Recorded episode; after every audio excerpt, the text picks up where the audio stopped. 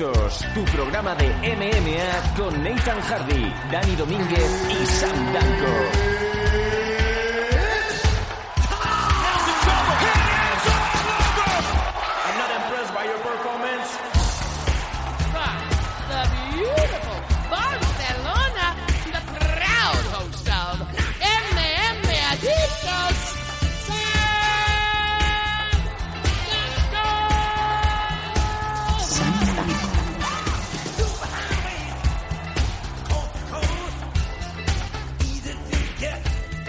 Por mí, pero con la cara destapada, ¿eh?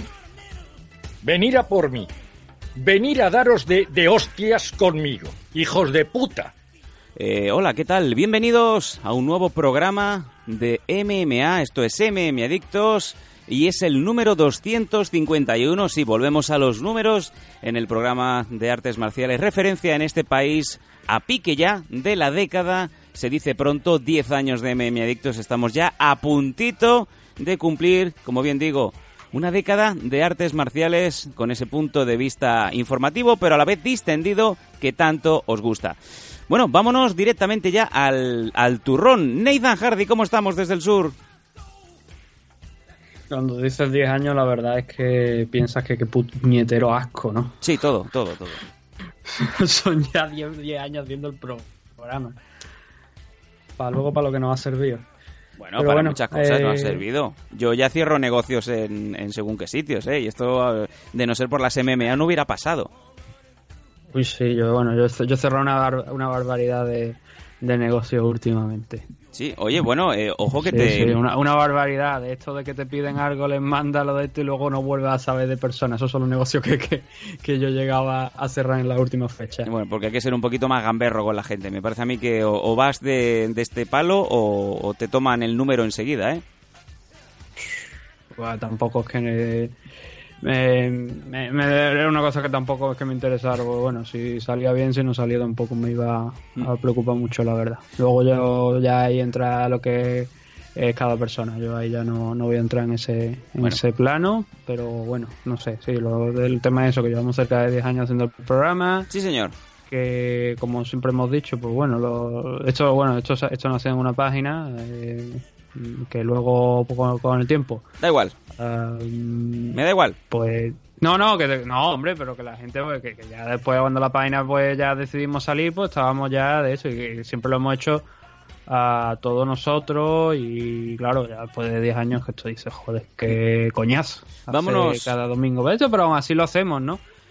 Vámonos con las cosas buenas porque hoy, además de, de nuestros eh, patrocinadores habituales, vamos a inaugurar, vamos a poner a un nuevo patrocinador que lo iremos de- cantando más adelante, que confían en MM Adictos y esto es pues una buena muestra ¿no? de la salud que tiene ahora mismo este programa con los mejores números que hemos hecho eh, desde que empezamos y sin duda esto es para celebrar Nathan y esto también pues quiere decir que el trabajo que se está haciendo pues tiene recompensa y tiene un público. Sí. ¿Qué, Bueno. qué quiere que te diga? Pues sí, que tiene, tiene la recompensa, tiene, pero luego al final, la, vamos a ver, son cosas que sí, se agradece todo, todo el tema, pero la recompensa grande nunca va- nunca llega, ¿no? Entonces, eh, bueno. vamos a comentar lo que sucedió en Bellator 222 anoche y Sí, señor. luego ya que- Mira, eh, lo que sabemos sobre- hacer ya, ya- y ya está. Sobre el tema de, de ahora que me comentas, ¿no? Muchos años en travesía, muchos años por el desierto. Yo esto pues creo que tengo un máster, un máster de, de ya eh, el año que viene será nuestro año. Mm, Esta semana entrevistamos esta, esta misma semana hemos entrevistado a Santiago Camacho en el programa de los Danco y oye, me pareció una persona muy cercana y es y es curioso y esto me imagino que a mucha gente os pasará que pues eh, cuando hay alguna solicitud o cuando queréis interactuar con alguna con alguna persona pues que tiene cierta relevancia, importancia en su trabajo o en sus actividades, pues mm, suele suele ser en positivo.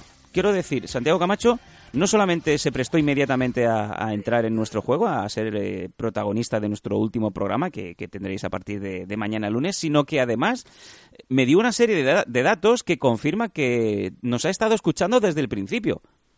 Y me parece maravilloso, a lo que obviamente luego ya el pelos de Ripollet me fastidió ese gran momento, esa epifanía que estaba teniendo con, con Santiago Camacho cuando dijo, ¿y tú quién eres? ¿no? ¿Quién es, qué, ¿Quién qué es? o quién es Santi Camacho? no? ¿Quién es? ¿Quién eres tú, no? Y claro, el pobre Santi pues se vino abajo. Sí. Y- No, el- bueno, a ver, yo he podido escuchar el programa y la verdad es que está muy bien. Eh, Santi siempre me ha parecido que de todos los que se sentaban en la mesa de Milenio 3 junto a, a Carmen Porter, yo creo que era el tío más. que por lo menos daba la sensación de ser más cercano y, claro, luego lo escuchas en el programa, escuchas las cosas que le gustan, que también que suele hacer y. Oye, y tú me lo puedes decir, eh, venía por otra cosa, tú me lo puedes decir. Creo que le hemos preguntado todo lo que se tenía que preguntar, ¿eh? incluso las, las peliagudas, ¿eh?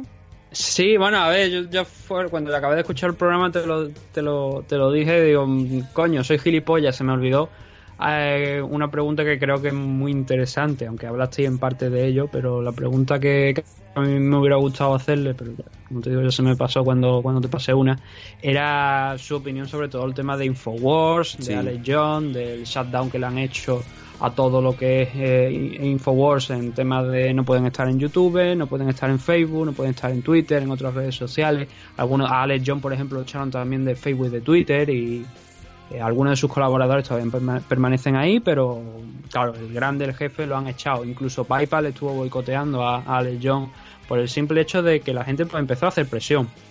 Sí, o sea que el podcast. algunas de las cosas que le han atribuido, algunas de las cosas que siempre le han atribuido a Alex John, hay algunas que no las ha dicho él. Alex Jones, para el Y que no lo sepa, se es un, eh, es un eh, comunicador que es polémico y que le gusta, ¿no? Rebañarse en la polémica y, y nadar en, en ella, ¿no? Simplemente Sí, es eso. eh, siempre está nadando en barro. Eso es así. Alex John es, es un tipo peculiar. Ah, ah, se puede estar de acuerdo, se puede estar en desacuerdo con muchas de las cosas que dice. Y, hombre, obviamente hay algunas cosas que es para mirarlo. Pero, como te digo, también es verdad que hay mucha gente que lo han intentado silenciar, que, no sé, se supone que la libertad de expresión, el artículo 20 ¿no? que tenemos aquí en, en la, en la Constitución, se supone que en Estados Unidos pues también existe la, la libertad de expresión y sin embargo pues parece que, que no, que para Alex John pues no puede no puede existir, lo que supone yo creo un problema grande que, que esto, esto era para tener una conversación con Santi Camacho, supone un problema grande porque cuando Facebook ya te está limitando, vale que ellos tienen sus términos de condiciones, pero cuando eh, ya están empezando a decidir quién puede eh, dar su mensaje y quién no, eso ya se convierte en otra cosa que es más una república bananera, por mucho que sean unos términos de condiciones. Creo que hay una, una cosa por encima de todo, que es la libertad de expresión, y mientras no ataque el nivel, a ver, yo que sé, por ejemplo, una idea de, de olla tremenda de que dijera Legion, vamos a pegarle a todos los negros que no encontremos. Sí. Hostia, no, entonces ya sí que lo entendería. Pero yo ahora mismo no recuerdo exactamente ningún caso algo así que haya dicho él nunca cosas de ese estilo. Ha estado en programas también de, Joe Rogan y compañía. Y por cierto, a Joe Rogan le pegan palos que no vea porque ahora está subido, se ha puesto la moda ¿no? también de decir que, que el tío que si es de, de derechas, que si no sé qué, que si no sé cuánto, porque según a los que lleva, que le sirve de altavoz. Digo yo, hombre, solo faltaba que yo no pudiera invitar a mi programa a quien me salga los cojones. Está claro. Y Bueno, con. Joe Rogan, por lo visto, también se están cebando últimamente por eso, porque por lo visto pues lleva gente que es un poquillo contraria a lo que es el Partido Demócrata, por decirlo de alguna manera. Básicamente eso. eh, recomiendo a, a todo el mundo que escuche esa entrevista a Santiago Camacho. Y por eso quiero decir a veces que depende cómo eh, es más fácil hablar con gente que, que tiene su carrera, que tiene un puesto y tiene una trayectoria, que no con... eh, vete tú a saber, estamos hablando de youtubers, luchadores que están subiendo rápido, que les ha llamado la fama en dos días y que luego pues ya te empiezan a mirar por debajo del hombro, eh, perdón, por encima del hombro. Es un poco curioso, ¿no? Este, este tipo de tema. A, Ga- No. a Gasco lo miran por debajo del hombro, obviamente. Bueno, eso es eh, chistes de... de Eso es evidente. Y oye, Por que altura, ¿no? Si lo mira por encima del hombro, no lo ve, tiene que mirarlo por abajo, ¿no? simplemente decir que, que, bueno, pues que llevamos una trayectoria, que llevamos un recorrido y que quieras que no, al César lo que es del César. Y eso no nos lo va a quitar nadie. Y sobre el tema este que me, te me estabas quejando amargamente de, de que son 10 años, que no me hay... quejo, yo, o sea, yo más que quejarme ya es como, mira, ya que no hay igual. recompensa, que, que esto a veces pues eh, dices es que no vale la pena porque ves que las, cif- las cifras suben, pero también no suben las horas de trabajo, que es complicado, que no estás remunerado. El otro día pasó una cosa curiosa, ya se han acabado las finales de la NBA. Vamos, vamos con esta intro, es un poco más larga de lo, de lo normal, pero es aplicable a todo, a todo, ¿eh? Y mm, como bien sabéis, desde hace muchos años Movistar Plus eh, suele llevar a, Anthony Daimiel y a su otro colega, a su otro partener, en este caso Guille Jiménez, que los los dos hacen una dupla espectacular y me encanta cómo narran los partidos de- del básquet profesional americano desde hace muchos años. Pues sacó un vídeo Guille Jiménez antes de ayer en el sexto partido, como bien sabéis, la fórmula de las finales son siete, hasta siete partidos y son 2, 2, 1, 1, 1. Y se estaba quejando amargamente porque del quinto al sexto partido quiere decir que tienes que estar haciendo un partido en Toronto y al día siguiente te- tienes que estar en, en San Francisco y volver para atrás, etcétera. Se estaba quejando de que no vale la pena, que se lo tienen que pensar y que muchos profesionales que, que llevan más de 15 y más de 20 años cubriendo las NBA, eh, las finales de la NBA, pues cuando pasa, pasa las finales del quinto partido, muchos ya se vuelven a sus países de origen, porque para ellos es un tedio que la NBA te ponga hotel, te ponga un vuelo y que tengas que estar hoy aquí y mañana allí, porque no puedes dormir bien, porque no estás a gusto, porque estás cansado. Y yo creo que aquí es donde está ese pequeño ese pequeño alto de, oye, tú no sabes, Guille Jiménez, la de gente que mataría por estar donde estáis vosotros, para que os estéis quejando de que el vuelo eh, salga a las 7 de la mañana cuando aún estás en el Oracle Arena a la, a la 1 de la madrugada. Si ese es un motivo para decir que esto no está no, no lo vale, pues eh, apaga y vámonos. Y esto quizás es el problema que tenemos, que hay mucha gente que tiene mucha hambre, te lo digo en el aspecto de la NBA, del MMA, de cualquier otro deporte o de cualquier otra especialidad en donde mucha gente está haciendo podcast o está haciendo sus blogs, sus páginas web y perdiendo muchísimas horas que no tiene, como es el caso por ejemplo nuestro, y claro, y lo, y lo hacemos con todo el cariño del mundo porque nos apasiona y nos gusta. Claro que muchos de nosotros tenemos el sueño de poder vivir y trabajar de ello en el futuro. Pero claro, cuando ves que hay gente que se queja amargamente y además te lo justifican, ¿eh? No, no, es que hay un, eh, hay un profesional español que cubre, un, cubre la NBA de antes que nosotros que ya directamente alega enfermedad para no venir a, a las finales porque es que lo pasa mal con los viajes, para arriba y para abajo. Claro, yo cuando escucho esto mm, me, ha venido un poco a la mente contigo, ¿no? Con el tema de esta mm, es- nos quita muchas horas, es complicado. Bueno, pues ¿cuántos de los aficionados, cuántos de los oyentes que nos escuchan en MM Adictos pues irían gratis a cualquier sitio por tal de poder estar en, en, en, bueno, dos semanas, ¿no? Porque son dos semanas lo que duran las finales de la NBA eh, viendo eventos de MMA en Estados Unidos con todo pagado. Pero eso es una putada. Porque en el momento en el que tú encuentres a una persona que lo haga gratis, Bueno, ya sabemos lo que pasa. Entonces Ya se queja- sabemos lo se que pasa cuando tú quejarán- encuentras a una persona que lo hace gratis. Nathan, se quejarán entonces de que hay una persona que lo hace gratis. Es que ya lo hago yo. Yo ya me quejo de que haya gente que esté haciendo una cosa que debería ser remunerada y la esté haciendo gratis. Porque está haciendo lo único que las personas de alrededor pues nos den por culo. Porque mientras haya una persona que haga gratis las cosas, porque no es que yo soy muy fan, le van a estar, le- lo van a estar usando, lo van a estar explotando. No sé. Y eso lo hay, y esas personas las hay. El otro día se lo comentaba a Duncan. Pues Duncan, eh, no sé qué es lo que fue, algo de.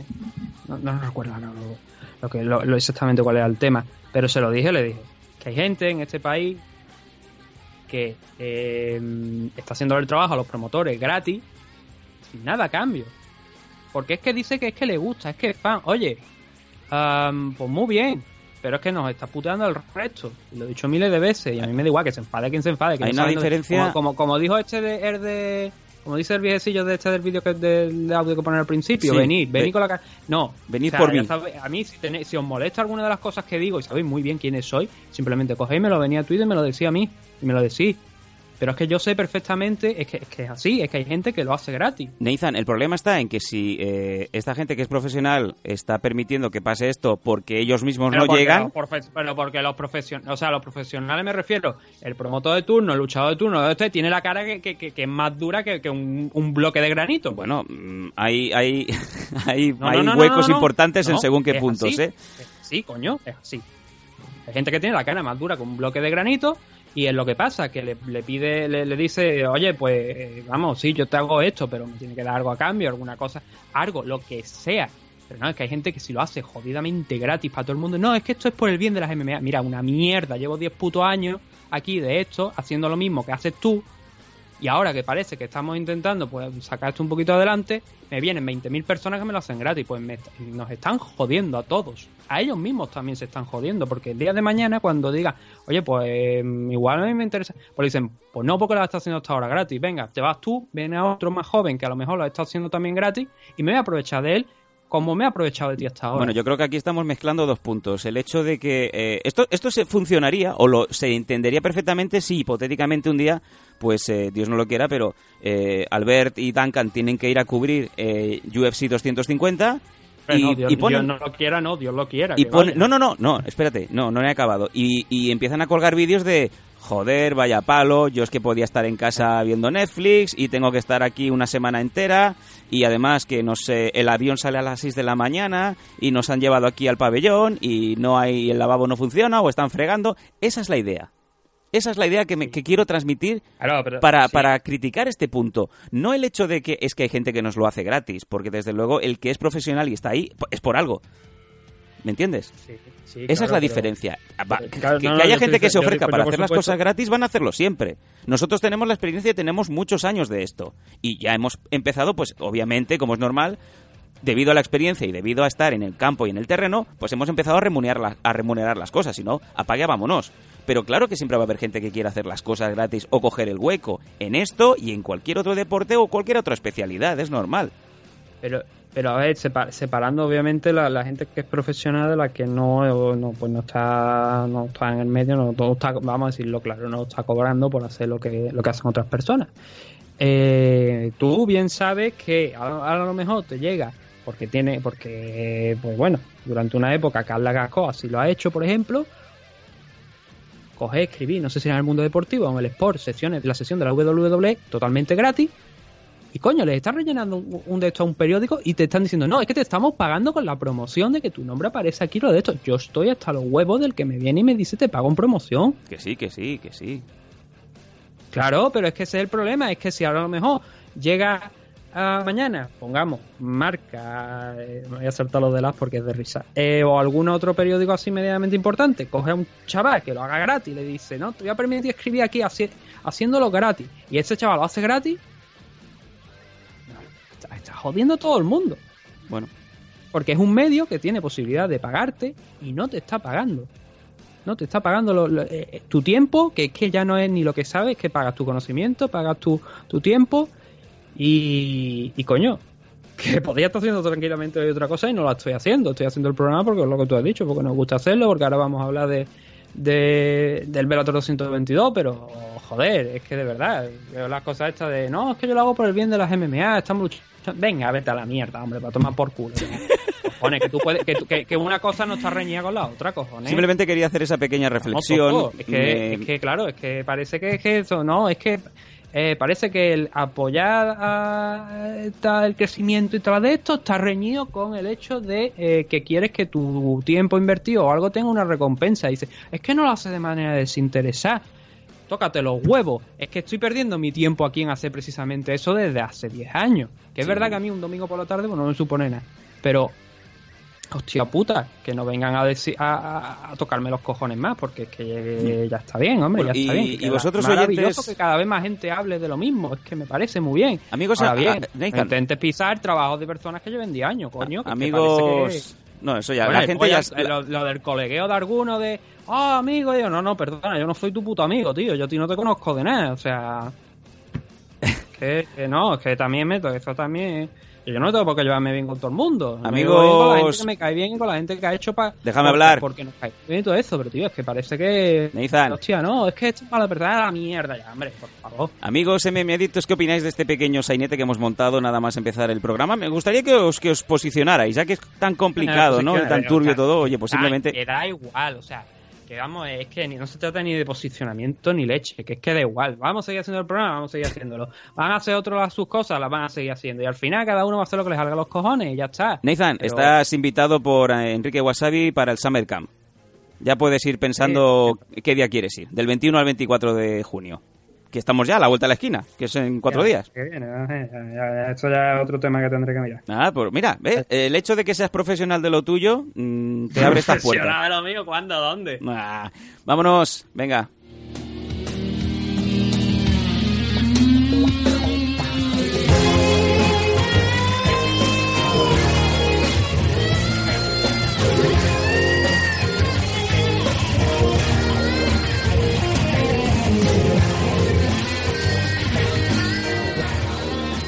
Nos vamos directamente al pasado viernes. Vamos a hacer un poco de memoria. Hubo, como bien eh, estuvisteis escuchando, sobre todo si sois suscriptores de MM Adictos en Patreon o en Evox, Madison Square Garden. Sí, en la meca del espectáculo, el mayor y el más importante pabellón del mundo, albergó un evento de Bellator que tenía pues eh, a varios nombres ilustres, algún que otro también eh, clásico y sobre todo nuevas generaciones. Una car muy densa, como suele ser habitual en Bellator, y que, bueno, pues que no defraudó. Y sobre todo sobresalieron algunos luchadores que Nathan nos va a pasar a comentar. Yo te leo la preliminary completa, cómo quedaron los resultados, y después de leerla tú me, me lees lo que consideres o me das las notas eh, oportunas. Vamos allá, venga.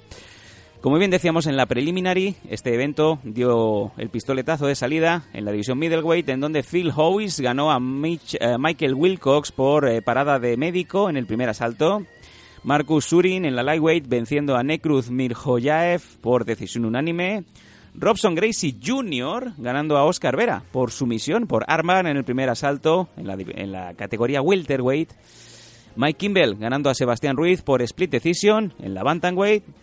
Después nos encontrábamos con un eh, catchweight de 180 libras en donde Jaime Gozali venció por triángulo a Gustavo Burlitzer en el primer asalto. En el eh, primer upset de la noche, o no, un combate que también tenía muchísima atención, Lindsey Van Zandt paraba por Rear Naked Choke a Rena Kubota en el primer asalto en un catchweight de 112 libras.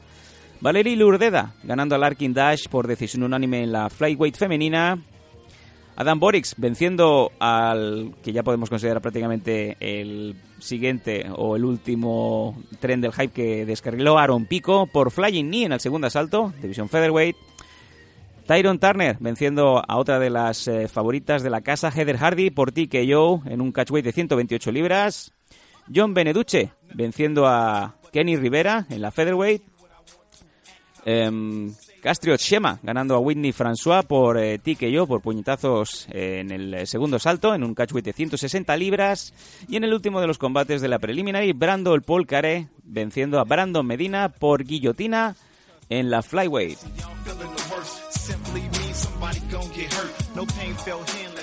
Bueno, varios nombres ilustres que han salido aquí, Nathan, que me imagino que habrás eh, visto y sufrido en algunos, eh, en algunos lances.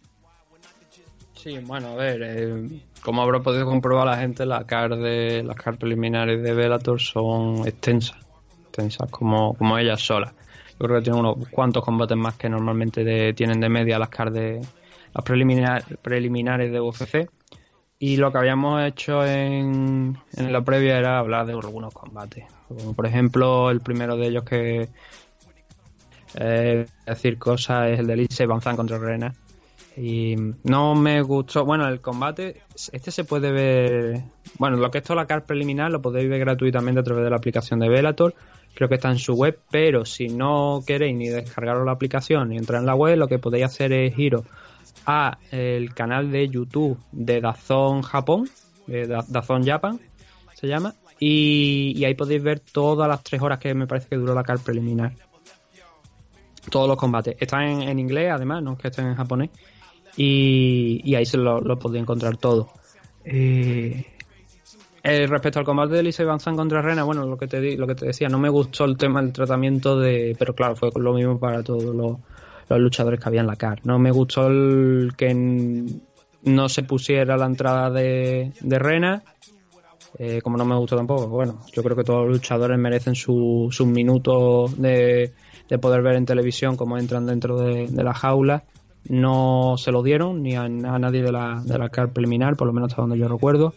Eh, pero además el caso de Rena, pues bueno, que lo he visto durante tanto tiempo, hace ya siete años aproximadamente. Eh, hombre, eh, creo que debería tener por lo menos un momento. El... Luego tampoco me gustó que insistían mucho con y, y que fuera Mauro Ranalo el que lo hiciera. No, tampoco sí que no me gustó.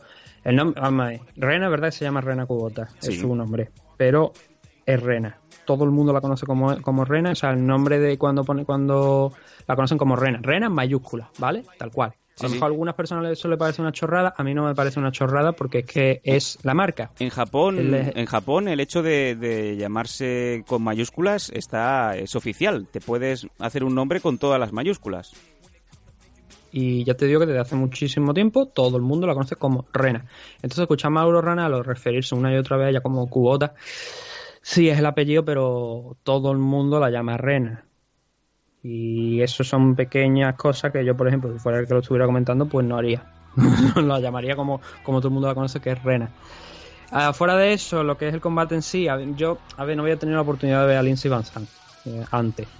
Sin embargo, cuando estaban poniendo pues un poquito de lo que había hecho hasta ahora, vi que tenía capacidades para llevar al rival, a su rival al suelo. Y eso obviamente es el campo donde más sufre Rena. Eh, por mucho que esté entrenando en el AVEAN y que se estuvieran allí desplazados Ayaka, el propio Ave y más gente, el cambio de, de Rena desde que perdió contra Sakura hasta ahora tampoco puede ser tan amplio porque no tiene tanto, tanto entrenamiento por mucho que se machaque en ese campo y porque no es lo suyo. Entonces, claro, yo me temía que algo así pudiera pasar. Sí. Que lo que, lo que al final como acabó el combate. El, además teniendo en cuenta que por lo que estaba ahora que bueno ahora cuando estuve mirando el récord un poquito de, de Lindsay para ver lo que había hecho vi dos victorias frente a B Wing y a Melissa Cariani Melissa ha estado por por Rising también, fue, de hecho se enfrentó a, Kana Sakura y Kana pues le, pasó, no por encima, pero porque fue una decisión unánime, pero sí que le, le controló bastante bien. Y claro, si viendo a, ese, a, esas dos rivales, por ejemplo, pues eh, pensaba que iba a ser un combate eh, complicado. El, fue, la verdad es que el tiempo que, que Rena duró de pie, pues estaba bien, se estaba gustando, se le veía rápida, iba cambiando de izquierda a derecha como suele, de zurda a diestra como, como lo hemos visto tantas veces, marcando el ritmo, soltando los golpes que hacían retroceder a Lindsay, pero mm, sin tener anotación porque ya te digo, lo vi pero no, no, no, escribí nada al respecto, no, no anoté nada. creo que fue cuando le fue a meter un rodillazo a la parte media, cerró demasiado la distancia, entonces Lindsay eso lo aprovechó para agarrarla llevarla al suelo y en un principio estuvo bien porque estuvo controlando las muñecas, pero luego hubo un punto donde el, ya Lindsay cerró el, la estrangulación al mataleón y, puso a dormir a Rena. Y puso a dormir literalmente, y es algo que me preocupa, ¿no? Es la segunda vez que vemos un combate de Rena donde la llevan a la posición. El primero fue contra Kana Sakura, el segundo ha sido en este, que la llevan a una sumisión y lo que hace es mm, dormirse, no, no tapear. Teniendo en cuenta que tiene maestros como Ave, como Ayaka, yo creo que alguno de los dos, por lo menos, supongo que eso ya, obviamente yo creo que se lo habrán dicho, pero tendrían que insistir en eso, porque es una tontería, es un peligro, te estás poniendo en peligro tú y no merece la pena. Si ya el combate se acaba, no tienes posibilidad de escapar ahí, lo más conveniente es rendirte y, no poner en juego, como digo, tu salud, ¿no? Entonces eso fue decepcionante. Creo eh, que Rena es una posibilidad que de ya por acabada la parte de MMA de su carrera. Escribió un mensaje. ¿Tú, crees que, la, que su carrera está, está acabada ya de, en MMA? Es que no es lo suyo. O sea, eh, llegó con mucha fuerza, eh, venciendo a casi todos los rivales, pero también es verdad que los rivales que le estaban poniendo por delante no eran nada del otro mundo, estaban a la altura de una luchadora que estaba debutando en MMA. Entonces, claro, entró en el torneo, pasó por encima de, gente como, como Andy Wynn, que tiene cierto nivel. Luego también derrotó a Irene, la noqueó y, y además de manera clara. Mm. Entonces, cuando llegaba con, como te digo, con mucha fuerza. Y la gente cuando entró a la, final, esa misma noche, cuando un momento antes había noqueado a Irene, creía que iba a pasar por encima de Sakura porque parecía que no tenía rival, porque todo el mundo que había seguido la carrera de Rena sabía que en su boxing sí, ha cedido a lo mejor algunos combates, eso es, indudable, pero no había nadie mejor que ella en tema del striking allí en, en, esa, en, su categoría, en su boxing en Japón, nadie. Entonces esperaban que, fuera capaz de derrotar a Kana Sakura. Sí. Kana le duró poco, le duró un asalto aproximadamente, entró yo creo demasiado pronto a lo que fue la revancha, con un combate por medio que tuvo además en el mismo mes en el que se enfrentó por segunda vez contra Kana. No fue lo más inteligente para mi punto de vista, ni por parte de Rising, ni por parte de la propia Rena, que estuvo, estuvo empujando para conseguir esa, esa oportunidad. Y creo que ese combate debería haberse celebrado un poco más adelante, no haberla vuelto a lanzar contra Kana. Entonces, ese combate contra Kana, el segundo, le hizo bastante daño mentalmente porque ella pensaba que, claro, se, se vio nuevamente que y- no fue tanto dominio como tuvo Kana en el primer en el primer combate, pero sí que vio que tampoco pudo con ella en ese en ese enfrentamiento. Y ahí fue donde el primer momento donde ya se estaba ya se estaba comentando y ella dijo, bueno, me tengo que sentar, tengo que mirar a ver qué es lo que puedo hacer, a ver si, si tengo ganas de volver, pero en aquel momento creo que incluso hablaba globalmente, no solamente en el tema de MMA, sino seguir peleando en su boxing.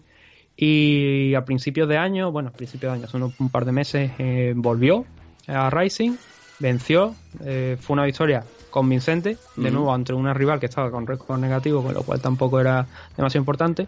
Así que llegaron- llegamos a, a lo del viernes, ¿no? que es Sí. este combate, combate contra Lise Van Zandt.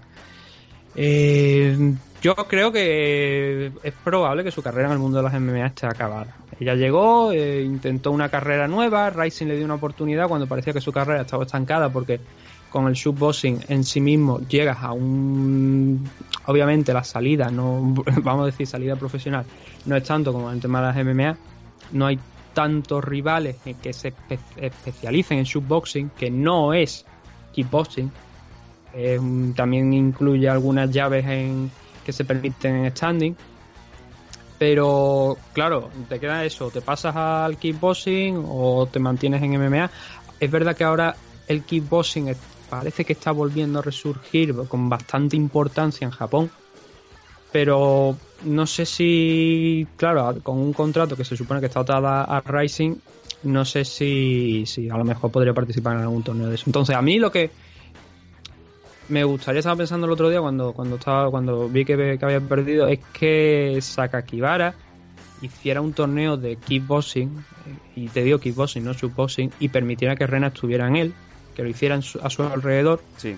y que volviera a ganar confianza. Que Rising no es solamente una empresa de MMA, lo hemos visto, una empresa también de, ki- de kickboxing, de, de cada uno sin ningún problema.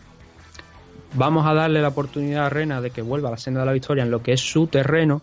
La gente va a seguir comprando a Rena porque le cae bien a la gente, una chica simpática, lleva muchos años compitiendo y todavía, desde hace ba- bastante tiempo, no ha perdido en kickboxing, con lo cual, eh, perdón, en shootboxing, con lo cual tiene un registro importante. Y además, mientras tanto, mientras tenemos a Rena en ese torneo, viendo que es muy probable que Miyu Yamamoto sea la que se vaya a enfrentar a Ayaka Hamasaki por el título, vamos a intentar que Seo Han participe en ese, torneo de kickboxing porque ya se enfrentaron hace años en shootboxing. Vamos a intentar que Handerley vuelva a participar en ese torneo, que vuelva, volvamos a tener una revancha contra Rena, a ver qué es lo que pasa, que es un combate que yo creo que le puede interesar mucho a la gente y donde no se va a exponer a que le pase desde luego lo mismo que le, le pasó el, el viernes o le pasó contra Kana Sakura. Ujú. Bien. Si decide poner punto y fin a su carrera aquí, en tanto en MMA como, o sea, en, en general, su carrera atlética, eh, bueno, yo creo que ha conseguido, ha tenido muchísimo éxito.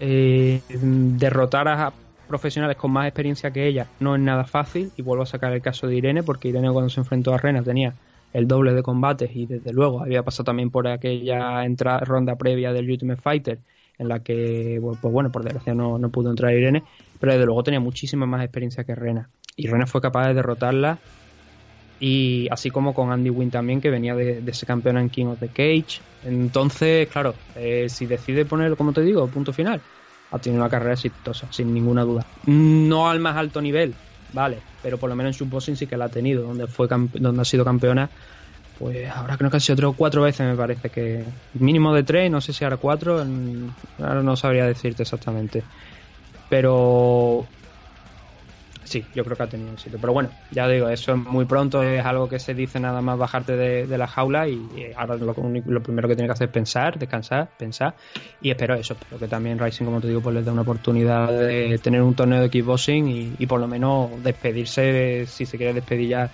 del mundo de los deportes de contacto con una manera, de una manera pues Bueno, piensa, piensa que Bellator suele habituar eh, combates de kickboxing en sus eventos, sobre todo en Europa, También, ¿no? pues, Cuando, sobre todo cuando viene a, a sitios como Italia, ¿no? Que suele alternar y meter eh, kickboxing. También lo hizo en su última visita a Israel, si no me equivoco. Mm. Además es que son, son varias cosillas, ¿no? Porque, por ejemplo, este combate creo que era el primero en jaula de, de Rena. creo que era el primero, no, es el primero de, de, de Rena en, una jaula, porque todo lo había estado haciendo hasta ahora en, en Rising, que es un ring. Creo que también es su primera pelea en el extranjero. Eso sí que lo tendría que mirar. Desde luego es su primera pelea en Estados Unidos, pero creo que también es su primera pelea en el extranjero. Es un campo nuevo, es una jaula, no son cosas que, bueno, eh, la actuación no fue mala. El problema está en que, claro, el suelo pues le sacaron otra vez lo que era su, sus problemas, sus principales problemas donde no es desde luego su especialidad. A pesar de que el señor eh, Bill John McCarthy estaba diciendo que Rena en el suelo era muy buena, y digo yo, pues no has visto a Rena en tu puñetera vida. y te lo digo así por desgracia. No, al- eh, peleando, peleando. Sí, bueno, peleando. Eh, coño, he dicho yo cuatro. He dicho yo cuatro. Cuatro, cuatro campeonatos de, de subboxing. Son cinco, seis. Joder, me he ido yo por lo bajo. Son seis. El año 2016-2017 también. Bueno. eh, Sí, si- no, no, bueno, ya te digo. o sea, que yo ya muchas veces me, se me van los datos, pero sabía que por lo menos un mínimo de tres tenía seguro, pero son más, son seis. Sigamos avanzando en esta preliminary. Sí, el, bueno, el combate de. A ver, esto es simplemente circunstancial, ¿no? Lo, lo de Valerie Lureda contra el Arkin Dash se fue a decisión unánime. Ya habíamos comentado en la previa que el Arkin Dash era esa chica que había firmado su pelea contra Valerie Lureda, la cual para Bellator es un- una prospect de futuro. Ujú. Pues la pues Larkin Dash había firmado el contrato en- con su ropa de, de Hooters en su puesto de trabajo. Sí, como es camarera de la, de la compañía de, de Hooters. Y bueno, el combate fue una decisión unánime a favor de Valerie Lureda, la cual ha dicho que algún día será campeona. Vamos a dejarlo ahí. No, not today, ¿no? Como decía Arya Stark. No, no, no, no today, no, sino vamos a dejarlo ahí ya poquito a poco. Lo vamos mirando, ¿no? El clásico... Ya, Sí. ya te llamo yo, ¿no? Sí, lo vamos, yo creo que precisamente eso, lo vamos mirando sería lo más acorde. Que puede llegar a serlo, no te digo que no, pero que mm, con un 2-0 ya automáticamente estamos diciendo, y, y habiendo vencido por decisión unánime a una chica que pues no tiene tanta preparación desde luego y a lo mejor no está, no pasa tanto tiempo en, en el gimnasio como pasas tú, que además entrenan en el América Top Team, automáticamente decir que va a ser campeona es como si viene ya Swagger después de vencer en, en su último combate ante este chico que estaba por encima de las 265 libras en situaciones normales y decir que va a noquear a Ryan Bader. Ya. Son cosas que van poquito a poco, ¿no? Luego el de Adam Boris contra Aaron Pico. La victoria por, por KO de por KO TKO de, de Adam Boris. El- habíamos advertido que era un chico que era muy bueno y que Aaron Pico había cambiado de camp y que venía con eh, había empezado a entrenar en, en el Jackson Wing y que venía de esa derrota que tuvo tan dura contra Henry Corrales, ¿no? Ujú. Entonces, la actuación de aquí de Pico podía ser, sabiendo que estamos hablando de Estados Unidos, un problema, porque una derrota te complicaba mucho la, te complica mucho las cosas en el futuro y una victoria pues te ponía en una buena posición. Pero que estamos hablando hoy, que fue una derrota. Sabiendo cómo es Estados Unidos, ya hay gente que está diciendo que, por ejemplo, comentarios como el que tú has hecho antes, ¿no? Lo de que el, hype, ha- el, el, tr- el tren del hype ha descarrilado Sí, sí, sin para duda. un pico. Eh, hombre, eh, ha hecho cosas que otros muchos no harían a la hora de poner el pie en la jaula. Ha noqueado a gente con muchas más muchas más experiencias y te digo que su entre sus tres rivales antes de, de Henry Corrales todos pasaban de, bueno, el más bajo tenía 15 peleas y los otros pasaban de las 25. Sí. 23, 25 aproximadamente. Solo por solamente las cuatro que tenía en el momento de, de enfrentarse contra Leandro, contra Leandro Higo, ¿no? Entonces la experiencia es importante. Ha noqueado a gente que con, con una eh, carrera mucho más amplia, demostrando que tiene mano en, tiene, tiene fuerza en las manos, potencia, para un chico que tiene 145 libras y, y solamente 22 años. Creo que habría sido más, más inteligente por parte de Bellator para proteger un poco a Aaron Pico, que es una inversión que estaban haciendo desde hace bastantes años, creo ya 4 o 5 años aproximadamente, que no que Aaron Pico está peleando, sino que se estaba preparando para, para entrar aquí. Y ahora mismo, después del combate de- del viernes, creo que el, ya el emparejamiento en sí me parecía, pues, no sé, no le veía mucho sentido por los riesgos que había. Que finalmente han sido eso, ¿no? El- hemos visto un Aaron Pico que, que, bueno, mm, al final el resultado es lo que cuenta y fue noqueado. Bien. No sé, ya te digo, a ver, hay cosillas, ¿no? Por ejemplo, aquí en este en este evento de Bellator se ha anunciado que Patrick Freire va a participar en el torneo Lightweight de Rising y lo van a, a mandar allí a, a Japón a que participe en el torneo. Igual es momento para que Aaron Pico eh, pues a Kakibara lo coja, se lo lleve allí, haga 3, 4 combates a lo largo de, de este próximo año, año y medio y cuando coja algo de seguridad, porque además es un luchador que le va a gustar mucho al público japonés, porque él es un grappler, ¿vale? Pero nada de lo que hemos visto hasta ahora es de, precisamente de grappler. Ujú. Y ahí es donde está el detalle. Y este tipo de luchadores, ganen o pierdan, en Japón sí que triunfan. Porque el- ante todo, ante ya puedes perder, puedes ganar, pero la gente quiere ver que lo das todo. Y Aaron Pico lo está dando todo, gana o pierda. Entonces, el- yo creo que es un luchador que encaja con lo que mm, se, se vende muy bien en Japón.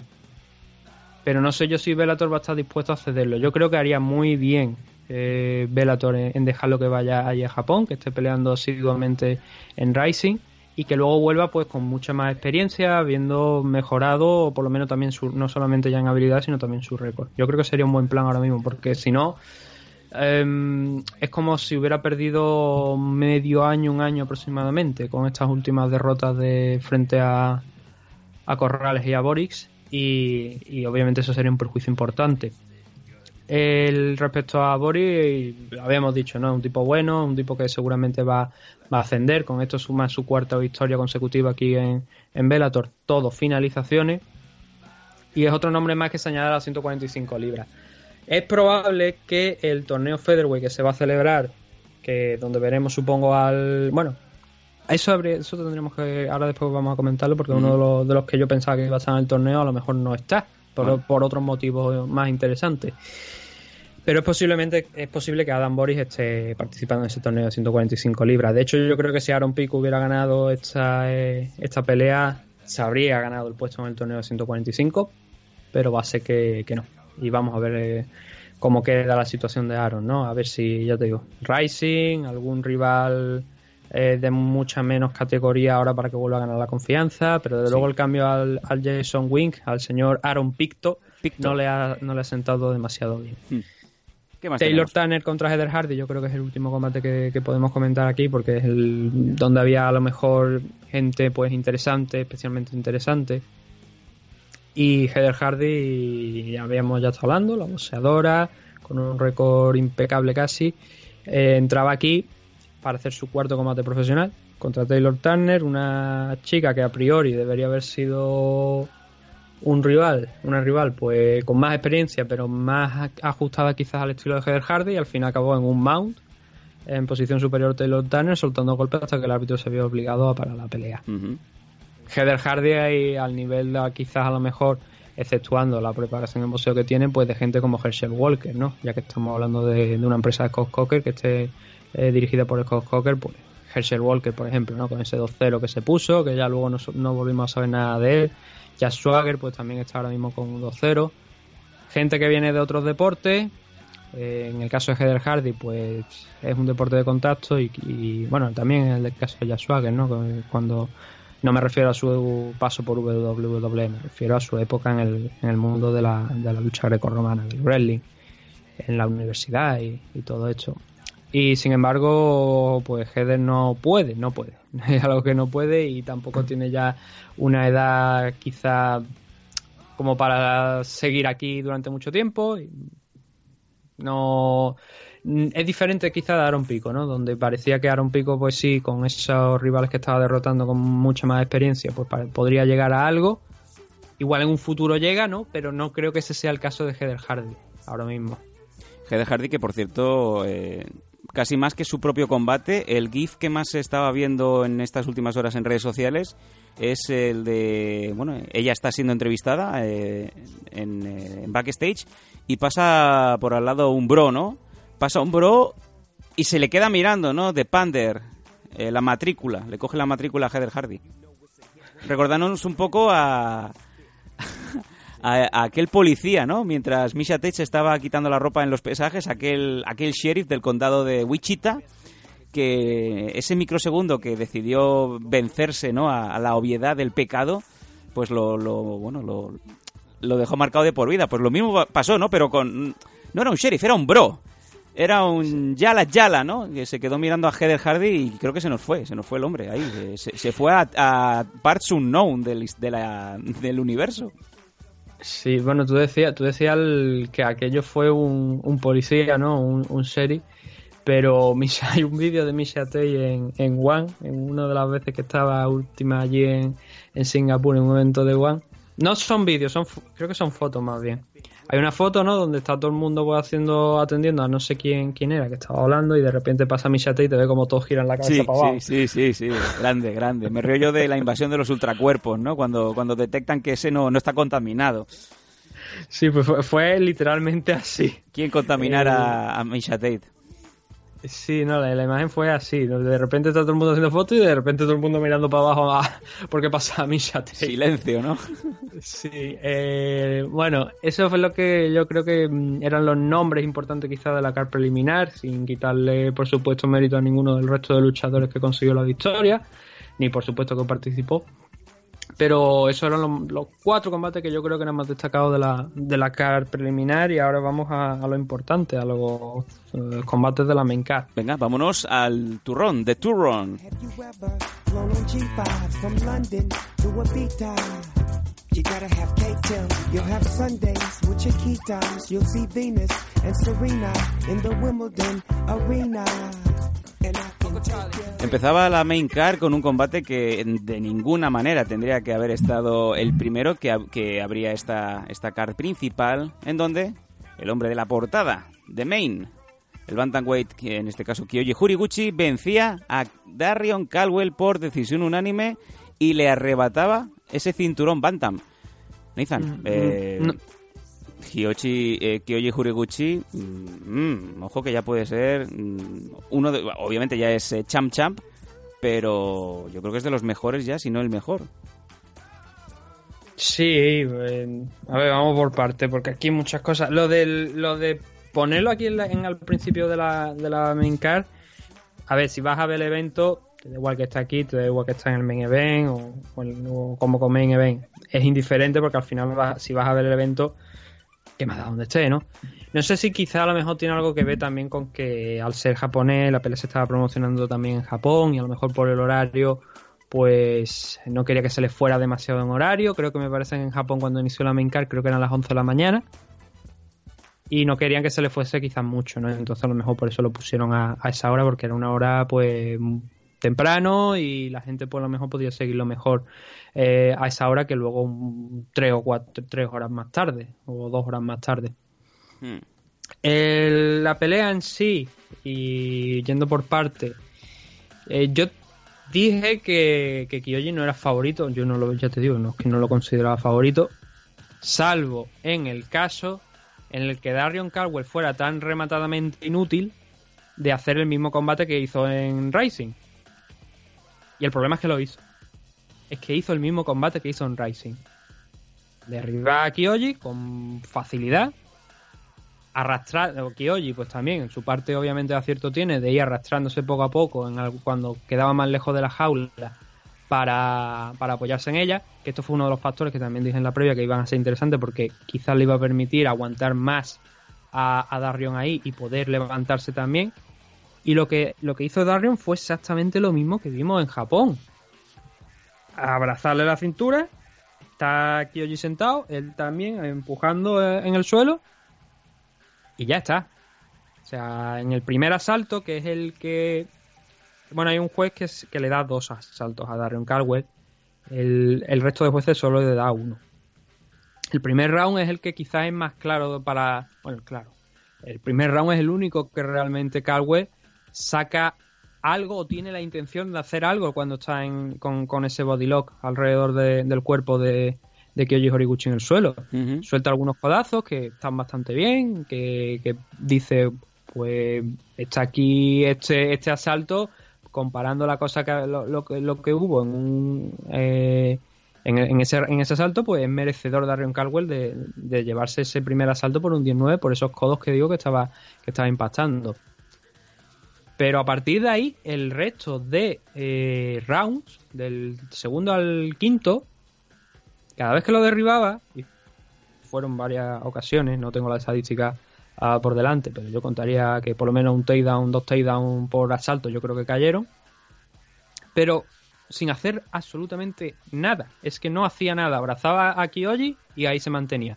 Es verdad que a veces agarraba una de las manos de, de Kyoji que cuando se intentaba incorporar para ver si podía eh, aprovechar el, el, movimiento y sacarle un poquito hacia, hacia fuera de la jaula y ganar una posición superior. Pero no, es que no. O sea, fue un combate excesivamente malo de Darion Caldwell donde yo no sé si incluso se sorprendió un poquito de la decisión, porque si se sorprendió es que no, no sé, no sé, o sea, lo de lo de eh, Japón fue una genialidad de Kyoji sacarse la, la guillotina. No sé cómo habría acabado aquello en los jueces, pero desde luego, ayer los jueces creo que hicieron un buen trabajo, porque la norma está bien especificado que si tú consigues un derribo, tú tienes que sacar algo de ese derribo para que cuente. Y no solamente es que Darion Caldwell no hizo nada en esos derribos, sino que Kyoji con golpes que no estaban destinados a finalizar la pelea, porque no iba a finalizar la pelea con, con el ángulo, con la fuerza que estaba golpeando, porque eran golpes muy cortos, pero al menos estaba manteniendo una acción, estaba siendo activo.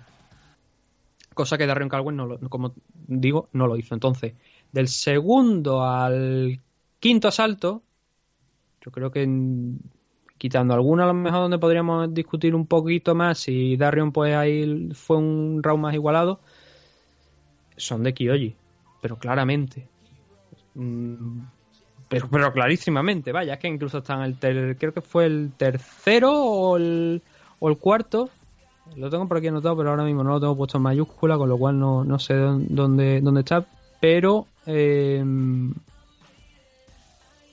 Kyoji incluso lo, lo mantuvo en el suelo a, a Darion Caldwell. Es que lo, lo- lo llevó al suelo un- una persona que le saca una cabeza eh, que le saca una cabeza a Kyoji Horiguchi con relativa facilidad Kyoji lo llevó al, suelo y lo mantuvo ahí durante bastante tiempo. Entonces claro si no hacen nada en la parcela ofensiva y luego cuando el rival te lleva al suelo es capaz de mantenerte joder de verdad Darion estás peleando contra un maldito midget. Kyoji tiene una cabeza menos que Darion Caldwell o más. Desde luego tampoco está al alcance en, en- en distancia. ¿Cómo coño este hombre pudo perder de la manera que volvió a perder el viernes haciendo el mismo combate que hizo en Racing 14? Creo que fue el 14.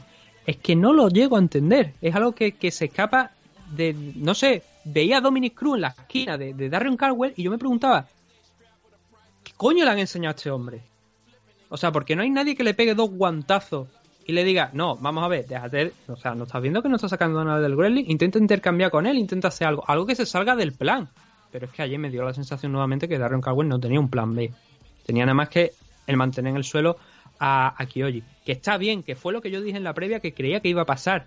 Pero claro, yo no me imaginaba que iba a tener también esa, esa falta de, de actividad que tuvo en el primer combate.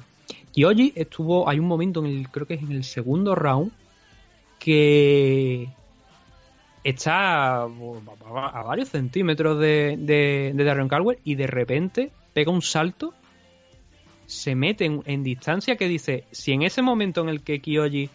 Es, eso para eso pa hacer un GIF, porque si en ese momento en el que cierra esa distancia con esa velocidad, Kyoji saca el brazo derecho, es probable que Darren Caldwell hubiese acabado noqueado en ese momento. Joder. Tú, no sé si tú has tenido la oportunidad para ver, de ver combate, pero hay un momento en el segundo salto, de verdad que la gente si no lo ha visto que lo busque, que hace un, un salto hacia adelante Kyoji que se le mete en una distancia que es que Caldwell es que ni lo ve venir. Es Eh, es- no, es espectacular. De hecho, yo te digo que he visto muchos combates ya de Tenshin Asukawa. Y lo el único que he visto que pudo aguantar en velocidad a Tenshin fue Kyoji. Y fue totalmente increíble. Es verdad que luego, conforme pasó el, el- el combate, incluso en el tercer asalto, Tenshin tuvo la oportunidad de, de llegar a noquearlo. Pero no, no lo consiguió. Pero el, el único hombre que yo he visto capaz de aguantar a Nasukawa en velocidad, hoy por hoy, ha sido Horiguchi. Y no es Kickboxer. Y le aguantó en, ese- en, ese- en esa parcela. Luego, eh, es que es eso, o sea, mm, coges el combate de Ryan Cowboy, es que no hay por dónde comentarlo. Es que fue una fue muy decepcionante. Fue muy, muy, pero es, es tremendamente decepcionante ver la, la actuación de Darren Caldwell porque parecía que no había aprendido nada de lo de Japón. Kyoji, pues bueno, se convierte ahora mismo en doble campeón. Tiene el campeón, el cinturón de red. Es que aconsejo a la gente que se vaya al- día de los pesajes. Cuando tú te ves a Kyoji con un cinturón que es más grande que, que es el de Rising, y luego te ves a Darren Cowell con ese cinturón más alto pero más chiquitito, y tú dices tú, es que, por favor, que le pegue ahora mismo Kyoji con el cinturón en la cara, porque es que dice, ya me lo llevo sin pelea. Yo te, yo te iba a decir, ahora que, que va a ser lo siguiente para Horiguchi. Va a defender el de Rising, imagino. No habrá fecha primera para, para ese Bantamweight de, de Bellator, ¿no? Mm, vamos a ver, vamos a ver. El siguiente de los combates, ahora cuando hablemos, eh, puede tener clave para algo de, por lo menos, el cinturón de Bellator. Pues pero vamos. vamos a ver cómo lo he hecho. Vamos allá, que tú me lo comentas. Sí, pero, pero esp- espera, eh, hay, un, hay una nota más sobre lo que acabas de preguntar precisamente. Eh, Manel Capé dio ayer, un, puso ayer un, un mensaje, no sé si fue ayer o el viernes por la noche cuando ganó el Guillo, ya no recuerdo exactamente la hora. Pero Manel Capé sacó un, puso un mensaje en redes sociales donde eh, retaba a Kyoji nuevamente después del enfrentamiento que tuvieron en, en el torneo de, de Rising para poner el título en juego, el título de, de Rising. Eh, decía que él ha sido el hombre que más cerca ha estado de noquear a Kyoji Horiguchi, cosa que es cierta, porque puso en problema, bueno, hubo un choque de cabezas y Kyoji lo pasó mal y, y parecía que iba a caer, pero se recuperó finalmente y acabó consiguiendo la victoria. Pero fue un combate complejo, la verdad, complejo y difícil. Y vería bien, lo que pasa que Manuel Capé mm, quizás no es el rival más, más interesante de cara a, la- a retarlo, pero podría llegar a, a darse. Estamos hablando de que Kiyoshi ahora mismo se ha puesto 28-2. Creo que en los últimos 19 combates me parece que son, solamente está un 18-1, creo que es. Siendo la única derrota con Demetrius Johnson. No ha perdido desde que dejó UFC, de hecho se fue de UFC ganando. Y en UFC está- llegó hasta 7-1. Siendo, como te digo, la única derrota contra Demetrius Johnson. En Rising creo que va por 9-0, me parece. Y ahora, bueno, también tiene esta victoria en Bellator, ¿no? Preguntaba si es quizá el mejor. Entiendo Bantamweight. Banta- Bantamweight Flyweight. Yo no sabría qué decirte porque siempre va a haber un gran rival ahora mismo que yo creo que todo el mundo quiere batir. En el caso de Kyoji creo que serían dos. Primero una revancha contra Demetrius Johnson. Y el segundo sería obviamente ahora Henry, eh, Henry Cejudo, que es el campeón Bantamweight de UFC. Y Flyweight también, además. La oferta de UFC a Kyoji tendría que ser enorme para que volviera a la compañía. Porque uno de los motivos que se, por los que se fue fue porque no le convencían la- las condiciones ni la importancia que a lo mejor estaba teniendo un chico que estaba 7-1 en la compañía en ese momento. Y veo más probable que Chatri se ponga de acuerdo con, con Sakakibara y decir más probable es ser quizá tirar mucho apostar mucho para dar un enfrentamiento entre Kyoji y Demetrius que eh, que estemos hablando dentro de un año a lo mejor que Horiguchi se enfrenta a Cejudo o a quien esté en ese momento campeón. Yo creo que es más factible eso un acercamiento a One que otra cosa. Yo también, en ese sentido, creo que, que te tengo que dar la razón, sobre todo sabiendo ya que Horiguchi ya ha estado en, en UFC, que salió como salió, pues prácticamente aburrido, ¿no? Y el último punto Sí, sobre Yaga Horiguchi, aunque bueno, luego ante, luego en el, en el enfrentamiento entre Chuleta y Danta va a salir otra vez el nombre, pero en concreto sobre él es que, bueno, todo el mundo tiene claro ahora que campeón en Rising, campeón en Bellator, además de campeón en Shot en su época. Y eh, entraría yo creo ya en la discusión de si es el luchador más am, con más éxito Éxito. De la historia de Japón en MMA. Eh, son palabras mayores. Eh, tenemos en el campo femenino a, Megumi Fuji, a Yaka Hamasaki, que es la otra luchadora que ganó un título en Estados Unidos.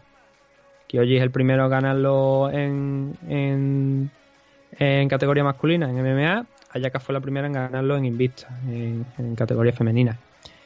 Eh, tenemos a, por supuesto, a los, que yo creo que son dos de los más grandes, que son Shinya Aoki y Kazushi Sakuraba. Pero en temas de eh, éxito, de, cosas que ha conseguido a lo largo de su carrera, Kyoji ha conseguido bastante más. Eh, Aoki tiene mucho más pelea, ¿vale? Pero Kyoji ha conseguido más en menos tiempo. Y estamos hablando que Horiguchi solamente tiene 28 años. Va a cumplir 29 en octubre, pero solamente tiene 28, ahora mismo 28 años. Es una auténtica barbaridad lo que ha logrado este hombre. Y le quedan muchos años por delante. Entonces vamos a ver cuál es el... Hasta dónde puede llegar, porque yo creo que ahora mismo ya está en el tope. Yo creo que cualquier ranking eh, pound for pound ahora mismo a nivel mundial debe incluir el nombre de Kyoji Horiguchi por lo menos entre los siete primeros, tirando por lo bajo. Y creo que debe estar en la discusión ahora mismo de, de si es uno de los mejores luchadores del planeta porque lo está demostrando. Es que acaba de derrotar a Darion Caldwell nuevamente. Entonces, el- si hay alguien que, que tenga dudas todavía sobre, sobre Kyoji, que se lo haga mirar. Porque no, no sé qué, qué más puede demostrar e- este hombre. Vamos Y también- a seguir subiendo, si Sí, ya te parece. También, Ahora darle, también darle mérito. Rápido, también, perdona, venga, por favor. También darle mérito de, de esta victoria a Mike Brown, eh, al equipo de American Top Team, pero especialmente por, por ser por, ser la esquina principal de, de Kyoji, a Mike Brown, porque él también forma parte de este gran éxito que está teniendo Kyoji internacionalmente y, que lo ha llevado al nivel más alto. Y eso solamente sería posible con un grandísimo entrenador, un histórico también de, la, de las MMA en las categorías, cuando fue campeón en WEC, que luego, bueno, ya llegaron los Faber, Aldo y compañía, pero antes de Aldo, Faber y, y esta gente estaba un Mike Brown que, parecía imbatible, ¿no?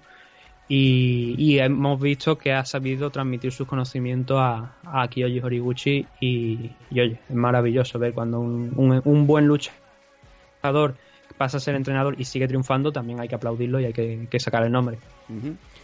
Vamos a seguir subiendo y te voy a pedir mucha celeridad porque si no, no es que simplemente vamos a tener que cortar los últimos dos combates. Juan Archuleta venciendo a Eduardo Dantas por KO en el segundo asalto a un segundo del final en la división featherweight. Eh, de España era lo suyo. Está, vamos, imparable.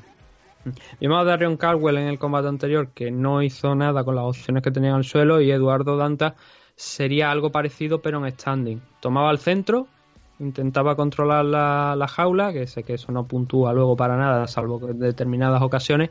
Pero claro, si tú estás cómodo en el centro y lo único que te limitas es a esperar que el otro luchador avance y para tú responder a la contra, mm, no es, para mí no es lo ideal. Para mí tienes que demostrar algo más. Entonces, el- es un caos po- con, con un. Bueno, aquí leo, aquí leo que pone overhand, sí, un overhand, un hook con la derecha. El que deja seco totalmente a Eduardo Dantas cuando falta un segundo, creo me parece, unos dos segundos para finalizar el, el asalto. Y claro, lo deja tan seco que, bueno, cae de espalda, pega en la lona, y, pero, como cae con los brazos ya abiertos, el, el árbitro automáticamente pues ve que ahí no hay nada, o sea, ni, ni salvado por la campana ni leche. Eduardo Danta estaba completamente. El primer asalto ya tuvo algún aviso eh, Archuleta, que mm, fue un, no fue un, tampoco un, un round excesivamente bueno por ninguna de las dos partes, pero sí que Archuleta tenía una ventaja eh, superior porque estaba haciendo lo que no hacía Dantas, que como era dicho, como he dicho antes, era soltar golpes, ¿no? Esto es como lo de consiste lanzar aro, ¿no? Consiste en lanzar aro, pues en el caso de, de las MMA consiste en lanzar golpes y también en grappling, pero es que Eduardo Dantas ni lo uno ni lo otro. Y en el segundo asalto, eh, hasta el caos es que Archuleta estaba controlando, estaba ganando. Le metió alguna, algunos golpes que, que hicieron que Danta se lo pensara dos veces antes de intentar volver a presionarle un poquito. Y al tercero, pues fue esa mano derecha, ¿no? Donde, donde lo noqueó justo antes de- del límite. Si hubiera acabado ese asalto, se hubiese sido igualmente un 19 para Chuleta, se lo hubiera puesto muy de cara de, eh, el combate, entrando en el tercero, donde ya hubiera obligado a Danta seguramente a, a tener que finalizar el, el combate. Pero Archuleta ha demostrado que tiene mucha potencia en esa mano derecha, que le estu- estuvo martirizando a Eduardo Danta durante todo el combate. Porque no fueron, como te digo, no, fue un inter- no fueron intercambios constantes, pero cada vez que Archuleta sacaba esa mano derecha, le metía dos, dos hooks consecutivos, dos crochets consecutivos y lo hacía temblar. Le sacaba un uppercut que también decía Danta, joder, me va a costar ganarle. Y era el primer combate de Dantas en las 145 libras. No, no tuvo, la verdad, bien, no tuvo la mejor eh, actuación de su carrera. Sin embargo, esto es una gran victoria para Chuleta, porque le abre puertas, le abre bastante puertas. La primera, como él mismo hacía, eh, o sea, retando a después de- del combate, obviamente Kiyoshi Horiguchi. Eh, Archuleta ha estado peleando en Bantamweight muy con mucha regularidad. Sus últimos combates, pues sí, 145 libras, ¿no? Pero regularmente han sido 135. Entonces, se le abre esa puerta a 135 contra Kyoji, que Ujú. quizá yo creo que es la más ah, rápida, es la que más eh, fácil se puede llegar a dar por ese registro que tiene, porque lo siguiente sería la, una plaza en el torneo Featherweight, en 145 libras, que le haría pasar pues, por bastante más peleas antes de, conseguir el título, suponiendo que eh, no hagan como en el torneo Welterweight, donde el campeón, si entra, va a tener que defender el título por ronda. Mm, No, me imagino que, que- que si le ha funcionado una vez, lo seguirán un par de veces, lo seguirán manteniendo de esta manera. Pero tiene esas dos opciones ahora mismo. Tiene tanto la de 135 como la de 145. Ahora tiene que ver la que más se, se le ajusta. Yo creo que la más inteligente es la de 135. Con el permiso, por supuesto, como tú bien comentabas antes, de si va a defender primero Kyoji el cinturón en Rising o, o el de Bellator. Pero los planes están ahí. Como última curiosidad de este enfrentamiento de Spaniard, sumando un 23-1 ahora, es que estaba TJ Dillashaw en la esquina. Uy, va de retro. Eh, sí, bueno, eh, ha reconocido que cometió un error y que lo ha explicado además con Chad Sonnen, precisamente. Ha hecho un, el programa que, que hace Child para, para ponerlo en redes sociales y, y en internet, donde le comentaba que él hizo uso de la EPO cuando eh, vio que le estaba costando especialmente el tema del corte de peso, que eso le estaba lastrando mucho y entonces fue cuando acudió a, a la sustancia. Lo hizo, le han caído dos años por ello. Ya no son dos años, ya un poquito menos de tiempo, obviamente, porque la sanción ha empezado a correr. Pero, uff, se hace complicado, ¿no? El ver a, a TJ Dillashaw dentro de una jaula sabiendo que tiene una sanción por dos años por dopaje. Es compañero de entrenador chuleta, pero yo estoy a favor de cualquiera que esté sancionado impedirle no entrenar, que quizás también deberíamos verlo, pero desde luego sí que impedirle siquiera estar dentro de la jaula ejerciendo como segundo. A mí no me parece eh, normal y lógico que si una persona está eh, sancionada por dopaje pueda también estar dándole consejos a otras personas. que quiere claro. que te diga? Yo igual me, me voy demasiado arriba, pero no me sentí cómodo viendo a TJ Dillashaw ahí, a pesar de que lo respeto porque, como digo, ha reconocido que fue un error, un error gordo, y va a pagar por ello. Pero creo que debería mantenerse alejado, por lo menos, de la jaula, por el momento. Eh, Patrick Mix venciendo a Ricky Bandejas por Mata León Choke en un minutito apenas del primer asalto en la división Bantamweight. Sí, grandísima actuación de, de Patrick Mix, que estaba haciendo aquí el debut en, en Bellator y que venía desde King of the Cage, con el que cinturón precisamente Bantamweight, del que fue campeón, y no perdió el, el tiempo. En, un en el primer minuto directamente se le echa encima a, Ricky Bandeja, yo creo que le sorprende en el clinch, lo tiene contra la jaula casi, lo saca, bueno, Ricky intenta zafarse de él hacia el centro de, de la de la jaula de eh, y lo que es al zafarse al, al pegar ese ese movimiento con el cuerpo lo que hace eh, Patrick mm, consigue no soltarle agarrarse a la espalda saltar sobre la espalda en standing poco a poco ir trabajando el Triangle Choke, eh, o sea, el Triangle Choke, el, el Choke, el Mataleón. Le cerró el, triángulo al cuerpo también, con lo cual ya dificultaba mucho el movimiento de Ricky Bandeja. Y ya por el peso, pues Ricky cayó hacia atrás, cerró bien el, la guillotina, el Rear Choke, perdón, eh, Patrick Mix. Y puso fin a una buena, a un Ricky Bandeja que estaba hasta, hasta, hasta el momento ahora, hasta este combate, estaba teniendo una, una buena actuación. La de Juan Archuleta fue también un, buen enfrentamiento. Venía de derrotar a Jane Gallagher, que eso es otro de, eh, es, es Jane Gallagher, el irlandés, otro de los luchadores que mm, están dentro de un hype train, ¿no? Ricky Bandeja pudo con él. Y tuvo, como te digo, un buen enfrentamiento contra Juan Archuleta. Y sin embargo, ver lo sencillo que, que hizo, que lo hizo Patrick Mix para desmontarle, ganarle en apenas un minuto, um, habla muy bien de Patrick, la verdad, aquí en su debut en, en UFC. Digo, perdón, en Bellator.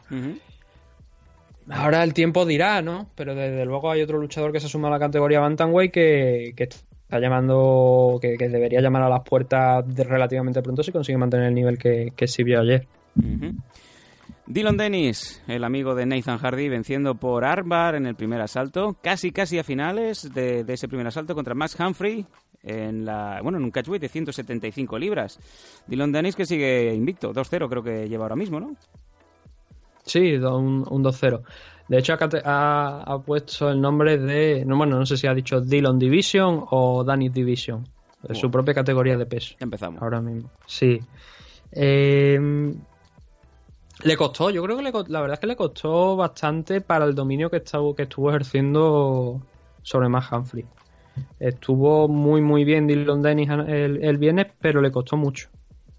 Completó un, una gran, un, un, grandísimo dominio en el primer asalto. Intentó un rear choke. Además, Humphrey defendió bien agarrando la- las muñecas de, de. Eh, dejó eh, Danny de intentar esa sumisión y pasó nuevamente a la espalda en, en full mount, controlándole, soltándole golpes hasta que cambió un armbar y finalmente después de mucho esfuerzo lo consiguió. Es su segundo combate profesional en, el mundo de las MMA, segunda victoria eh, por tanto y yo, a ver, fuera de lo que ya digo es su el personaje de Dylan Denny como luchador, que es lo que realmente deberíamos estar hablando, eh, se le han visto cosas muy buenas. Han visto cosas muy buenas, cosas en lo que, en lo que él destaca. Pero ya digo que me dejó, no sé, una sensación algo extraña porque veía que, lo estaba haciendo bien, que- que- que estaba siendo, que estaba rindiendo a un altísimo nivel, pero que le costaba finalizar a un rival que claramente no estaba a su nivel en el suelo. Y la pregunta es si le ponen a alguien con más experiencia, ¿qué pasará? Y eso es lo que yo creo que quiere ver todo el mundo, ¿no? Que poco a poco Dylan Dennis pues le vayan echando rivales más importantes cada vez, eh, cada vez, por supuesto, cada vez que gane. Y, ver hasta dónde puede llegar. Todo tiene que ir paso por paso. Tenemos muchos luchadores aquí en, en esta car que tenían que ir paso por paso, que algunos se han saltado más de la, más pasos de la cuenta, como es el caso de Aaron Pico, y se han estrellado. Ah, con Dillon espero que sea que vaya poco a poco. Lo que pasa es que también tiene una responsabilidad enorme, ¿no? Por ser eh, eh, de don- por ser por trabajar con la gente con la que trabaja. Creo que tiene una un- también un peso enorme, ¿no? Eh, por lo menos de cara a la prensa. Él parece que le gusta esa presión, que le gusta también ese, ese foco Sí, encima suya. Colby Colvington y muchos más, ¿no? Este tipo de, de luchadores que, bueno, pues si no tienen carisma la construyen, ¿no? A base de titulares. Sí, pero la, la diferencia entre Colby Covington y Dylan Denny es que Colby Covington es campeón interino de UFC, bueno, ahora ya no, pero llegó a, a conseguir el título interino de UFC y Dylan Denny está empezando su carrera. Y donde todo el mundo más lo reconoce es porque lo echaron del gimnasio donde estaba entrenando Brazilian Jiu-Jitsu, eh, es amigo de Conor McGregor y porque Javi Nurmagomedov le saltó encima. Sí, sí, sí. Lo conocen más por eso que por Dylan Dennis, el practicante de Brazilian Jiu-Jitsu y luchador ahora de MMA. Entonces, sí, es publicidad, pero luego hay que demostrarlo sobre la jaula. Colby Covington habla y habla y habla y habla, pero lo ha demostrado hasta ahora dentro de la jaula. ¿Podrá hacer Dylan Dennis lo mismo? creo que es bastante más limitado por el momento que Colvin Covington, pero claro, estamos hablando de un chico que llega con un 2-0 después de unos cuantos años en, eh, en Brazilian Jiu-Jitsu, con 25 años, tiene las armas, yo creo que tiene la juventud, tiene eh, por lo menos el apoyo de gente que le puede llevar por, por un buen entrenamiento para que siga creciendo como luchador. Y solamente el tiempo dirá, eh, y bueno, tiempo y las propias habilidades de Dylan Denny, su capacidad para adaptarse y para seguir mejorando, dirá si realmente tenemos aquí un luchador importante o un luchador que eh, nos dejó eh, cuando, cuando se retire o cuando vayan los últimos años eh, y veamos lo que fue su carrera. espero que no hablemos de un luchador que simplemente lo que nos dejó fueron titulares fuera de la jaula, más que por, eh, o sea, más fuera de lo que ha hecho en la jaula que por lo que ha hecho dentro. Vámonos al Comain, en donde dos ilustres se daban, eh, se partían la madre, en este caso Lyoto Machida, el dragón, enfrentándose a Chael Sonnen, el American Gangster, en la light heavyweight, y la victoria cayó del lado del, del eh, brasileño por TKO, un eh, rodillazo volador y puñetazos que detuvieron finalmente a Chael Sonnen en lo que ya ha sido confirmado como el último combate profesional del americano, Nathan. Sí, bueno, son ya creo que 42 años me parece que es lo que tienen Charles Sonnen. Y ya habíamos hablado en la previa que, hombre, eh, ya, ya, ya empezaba a tocar, ¿no? Que era esa división, vamos a llamarla senior. Sí. Y La voz claro, senior. ya, ya Chael pues tenía una, tiene una edad, tiene un, un registro ahí de, de combates bastante amplio. Y, y estaba en eso, ¿no? El, bueno, Chael ver exactamente hasta dónde podía llegar. Fue el Chael Sonnen tradicional, el que sale desde el minuto, desde el primer segundo, mejor dicho, a intentar agobiar a su rival. También yo creo que tenía muy claro que tenía que coger a, a, a Lyoto Machida en cuanto pudiera, llevarlo al suelo porque era por donde pasaban sus opciones principales. Porque a pesar de que ya, ya, ya está en los 40, Lyoto Machida siguió siendo más rápido que, que Charlson en el día de ayer y posiblemente mucho más rápido que mucha de la gente de, de, de 205 libras. Y claro, con ese plan en mente, estaba claro que Charles iba a tener que derribarlo. No lo consiguió. En el primer asalto hablabas tú del rodillazo del segundo, pero ya en el primer asalto hay un hay una flying knee también de, de Machida que acaba en un knockdown limpio eh, de Charles. Eh, sobrevivió, la verdad, de manera yo diría casi sorprendente, Chael a ese primer rodillazo, porque Lyoto la saltó más, eh, no, fue, no se quedó en ese rodillazo. Eh, Lyoto intentó finalizar la pelea con más golpes, que pudo resistir Chael Sonnen, experimentado ya en, en, en esto, y consiguió atarlo en, creo que fue, bueno, entró, a- entró abajo Lyoto Machida y creo que lo, lo acabó atando primeramente en la media guardia, luego recuperó la guardia Chael y ya durmió un poco más lo que era el, el enfrentamiento hasta el final del asalto y el segundo sí que fue al poco ya de muy poquito ¿no? es que estoy viendo que no llegan a los 30 segundos, un, un segundo rodillazo cuando Sonnen entraba al takedown y ahí sí que ya no hubo manera de, volver. Machida siguió ata- atacando y esta vez el árbitro sí que ya vio que no, no iba a llegar a mucho más y decidió poner punto y final al enfrentamiento. Em, era un, un rival que, que era bueno para Machida, ¿no? Para seguir eh, en forma, para seguir ganando combate. Mm, habría que preguntarse si ya podríamos estar viendo a un Ryan Bader contra Lyoto Machida en el próximo combate.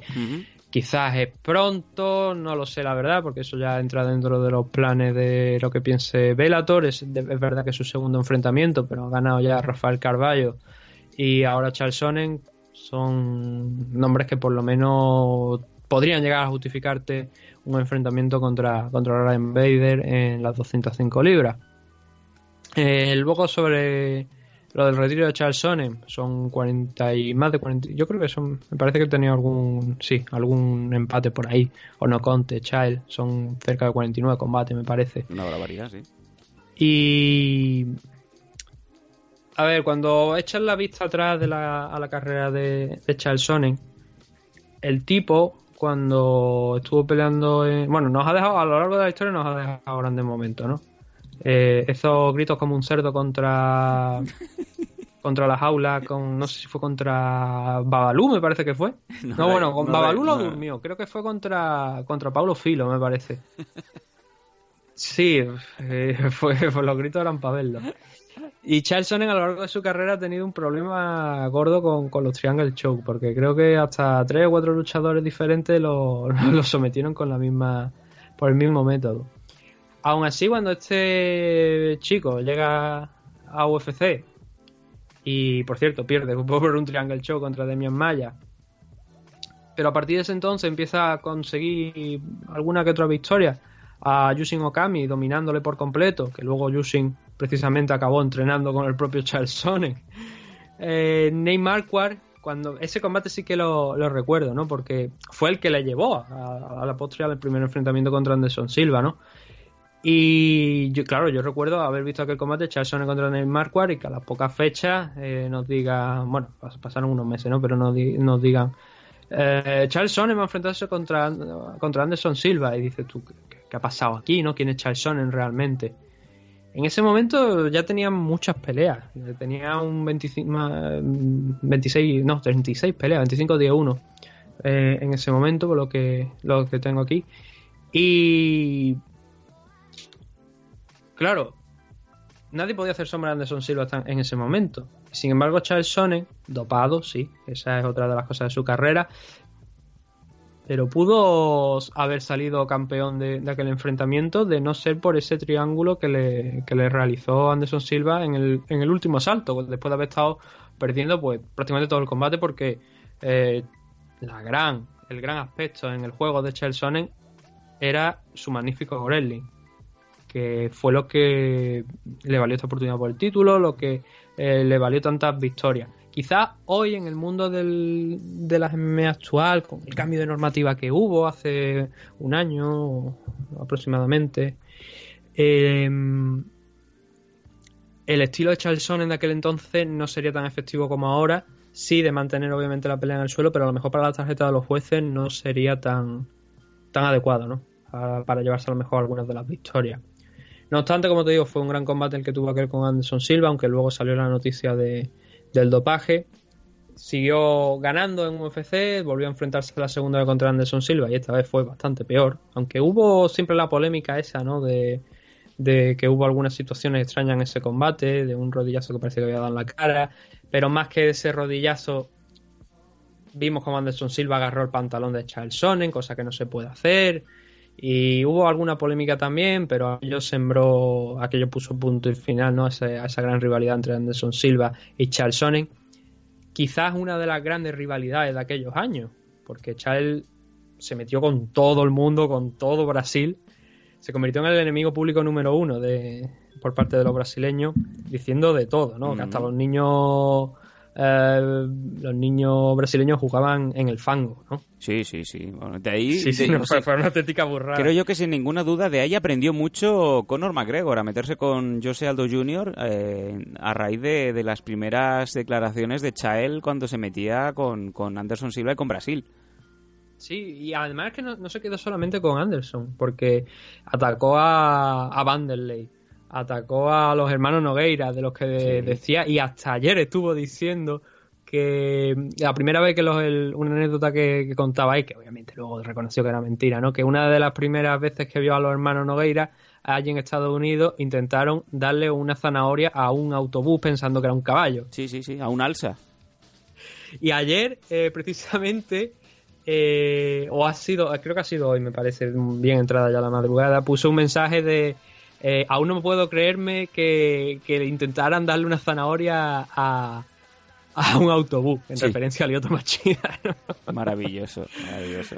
Fue maravilloso, ¿no? El, fue el rey de- de- del trash talking en aquella época. Sí, sí, sí, empezó a sacar libros, se, se hizo una celebrity y además... Yo me he leído el libro de Charles Sonnen. Sí, sí, yo también lo tengo. Y era un buen libro, ¿eh? Sí, sí, sin ninguna duda, sin ninguna duda. Luego le pillaron lavando dinero y tal, y ya la cosa Sí, se bajó un poco. No sé si. Claro, lo del, lava- lo del lavadero de dinero, bueno, ya sabemos que hay algunas empresas que son lavaderos de dinero chinos, ¿no? De la mafia china. Sí. Pero aquí en España, además, tampoco es que irse muy lejos. Ojo, ojo. Venid por mí. Pero el, el tema de ese de, de lo de, de lo de mm, el Royal Estate, ¿no? Donde pillaron a Charles Sonnen. No estoy yo tan, tan seguro de que tampoco de que, de que fuera él íntegramente y en plena conciencia de lo que estaba haciendo, más que que a lo mejor también lo le metieran en un lío Bueno, y se viera salpicado por ello, ¿no? desde luego. Pero como ya- te digo, ha tenido una extensa carrera, es verdad que el- en los últimos años eh, no ha sido la, la más adecuada. Cuando yo aquí a Bellator pues parecía que resucitó un poco, pero en esos enfrentamientos que hablábamos el, el miércoles, cuando hicimos la, la previa, en la que comentábamos pues que estaba más en, en esa categoría, entre comillas, senior, ¿no? De luchadores que ya están pasando los 40 años, con gente como Tito Ortiz, Brandon Silva, Quinton Jackson. Y ahí se estuvo moviendo, de hecho incluso entró en el torneo el torneo heavyweight, que por cierto, antes, acabando con lo de lo que era lo de UFC, consiguió saltarse a todo el mundo que había en los rankings para después de la segunda derrota contra Anderson Silva enfrentarse a John Jones por el título. Que eso fue una de las jugadas maestras de Sí. la carrera de. Sí, Nadie sí, sabe cómo acabó ese tío allí, pero ahí estaba dentro de la jaula con John Jones disputando el cinturón light heavyweight Sí, señor, sí, señor. Sí, señor. obviamente perdió. Pero como te digo, en, la último, en los últimos años, pues esa parte de comentarista, ahora está también con, con Ariel Helwani en la ESPN, también haciendo el programa que tienen. Su podcast Aquí también. en Bellator po- también lo hemos visto muchas veces comentar. podcast remunerado. Saque el tema. Y, y sí, no, la verdad es que la carrera de Charles Sonnen en los últimos años ha- se han abierto horizontes que son muy interesantes, que creo que además son adecuados a lo que es Charles Sonnen, porque sigue siendo un magnífico comunicador, pues, también además de, de luchador. Y espero que lo veamos muchas veces aquí más en Bellator, no ya dentro de la jaula, pero si fuera, y por supuesto también en ese programa que tiene en ESPN con, con Ariel Helwani, porque la verdad ya digo, era un tipo sensacional, era un tipo que sabía qué es lo que tenía que decir y qué hacer para ah, vender sus combates, y quizás él es la gran diferencia con respecto a lo que era Charles Sonnen con gente como Conor McGregor, Colin Covington. Yo creo que Colin Covington quizás está más en la línea de Charles Sonnen que, que Conor McGregor, donde ya parece que Conor se cree completamente lo que está diciendo. Sí, sí, se ha comido el personaje a la persona en Connor. Aunque luego vaya a su casa y diga, coño, pues igual me he pasado, ¿no? Pero a Charles Sonnen, cuando tú te lo veías en, en, en las ruedas de prensa y hablaba, tú dices, este tío no puede estar hablando en serio. Sí, en el sí, caso sí, de sí. Conor, hay veces que tú te lo ves y tú piensas que, se- que está hablando en serio, ¿no? De verdad. Y eso es preocupante. En- y por eso digo que Colvin quizás es más parecido a Charles Sonnen y me recuerda mucho más a Charles también, por el estilo, obviamente, de combate, de lo que otro trash talker como puede ser eh, Conor McGregor es. Bueno, vamos a irnos al main. Vamos muy mal de tiempo, ya te aviso, Nathan. Mira, mira el reloj y lo entenderás. Ronnie McDonald venciendo y manteniendo su cinturón welter ante otro de los Gracie, en este caso Neyman por decisión unánime 49-46, 48-47 y 48-47. Sí, bueno. Eh, 49, 46, 49, 48, 49 no cambia el resultado final, la verdad. Eh, es un combate que me resultó bonito y que porque hubo varios lances, por ejemplo en el primer round eh, ambos a la vez intercambiaron dos jazz consecutivos, eh, Rory lanzó dos, Neyman lanzó dos y los dos dieron a la vez y, y estuvieron con, con muchos fundamentos, muchas cosas básicas de lo que es el, el striking, ¿no? De estar detrás del jab, eh, fijar, ir fijando a, tu rival o también metiéndolo para controlar la distancia con, con, el jab. Y esas son cosas que hay veces que no te lo ven algunos luchadores. Por ejemplo, Juan Archuleta, cada vez que se le acercaba Eduardo Danta, lo que hacía era soltar manos de, de larga distancia y auténticas bombas, ¿no? Y en el caso de Rory Neyman vi a dos luchadores que estaban intentando ser muy técnicos, que Neyman obviamente sus eh, posibilidades principales de vencer este combate pasaban por ir al suelo, que tuvo varias ocasiones a lo largo de al en el transcurso de- del enfrentamiento donde puso en problemas a, a Rory, por ejemplo un, un heel hook en el segundo asalto que Rory empezó a girar hacia los lados en el suelo para ver si podía frenar ese, ese intento de sumisión. Finalmente Neyman Gracie lo, lo soltó y no fue a mayores. Siguió el combate, pero en líneas generales Rory estuvo controlándolo bien en el striking a, a Neyman, que optó más por, a pesar de lo que he dicho del jab, a veces optaba más por lanzar algún swing que le permitiera acercarse más a, a Rory e intentar más, mm, derribarlo y poder trabajar en el suelo, que eh, a priori era, como te digo, sus principales posibilidades pasaban por ahí. Y Rory estuvo muy sólido, mm, sin hacer grandes alardes, porque tampoco es que fuera, hubo, por ejemplo, en el segundo salto, derribo, un derribo de Rory, tras ese heel hook que comentaba. Durante dos minutos y medio aproximadamente estuvo Rory ahí, no hizo mucho, pero al menos mantuvo al rival en, en el suelo, golpeó. Y el resto de los, de, de los asaltos fue algo similar. Eh, Rory controlando en, en- la distancia que él quería el striking y cuando Neyman se le, se le abalanzaba a- para intentar derribarlo, o bien acababa Neyman con la espalda contra la lona o bien no podía derribar a Rory, porque la verdad es que Rory estuvo también revirtiendo muchos de los intentos que, lanzó Neyman. En el segundo, en el tercer asalto también tuvo una nueva opción de Neyman, el, brasileño de creo que es sobrino de es sobrino de Renzo, de Renzo Gracie. Son familias, sí. Obviamente, que todo el mundo que se llame Gracie y sea brasileño tiene que ser familia, ¿no? Pero en el caso de Neyman es, sobrino de, de Renzo. Y en el tercer asalto tuvo también un intento de armbar, donde luego ya pasando a lo que fue el quinto asalto volvió a tener un Nibar eh, en los últimos segundos del combate. Pero asalto por asalto en un sistema de 10-9 y si no hubiera habido un sistema de 10-9 también te digo que Ronnie McDonald eh, es justo vencedor de este combate. Por lo que te digo, mmm, Neyman podría haber tenido algunas opciones más si esos intentos que parecían que iban a acabar con él por encima no hubiesen sido trastocados a última hora por, el, por la defensa de Rory y el canadiense hubiese quedado por encima ¿no? de, eh, de, de- de su rival. Entonces, se le han visto cosas positivas. Hay que recordar una cosa: Neyman Gracie este era el décimo combate que hacía. Estaba invicto y Rory McDonald ya tiene mu- muchísimo más, más, más carrera por delante. Entonces, el campeón welterweight sacó lo que era. Eh, no vimos al, al Rory McDonald de, de John Fitch, vimos al Rory McDonald en un punto intermedio de lo que era el Rory de UFC y el Rory que vimos contra John Fitch. No era el- completamente el, el Rory que, de enfrentamientos como por ejemplo el de Robbie Lawler. No era ese Rory, pero estuvo mucho mejor que la actuación contra John Fitch.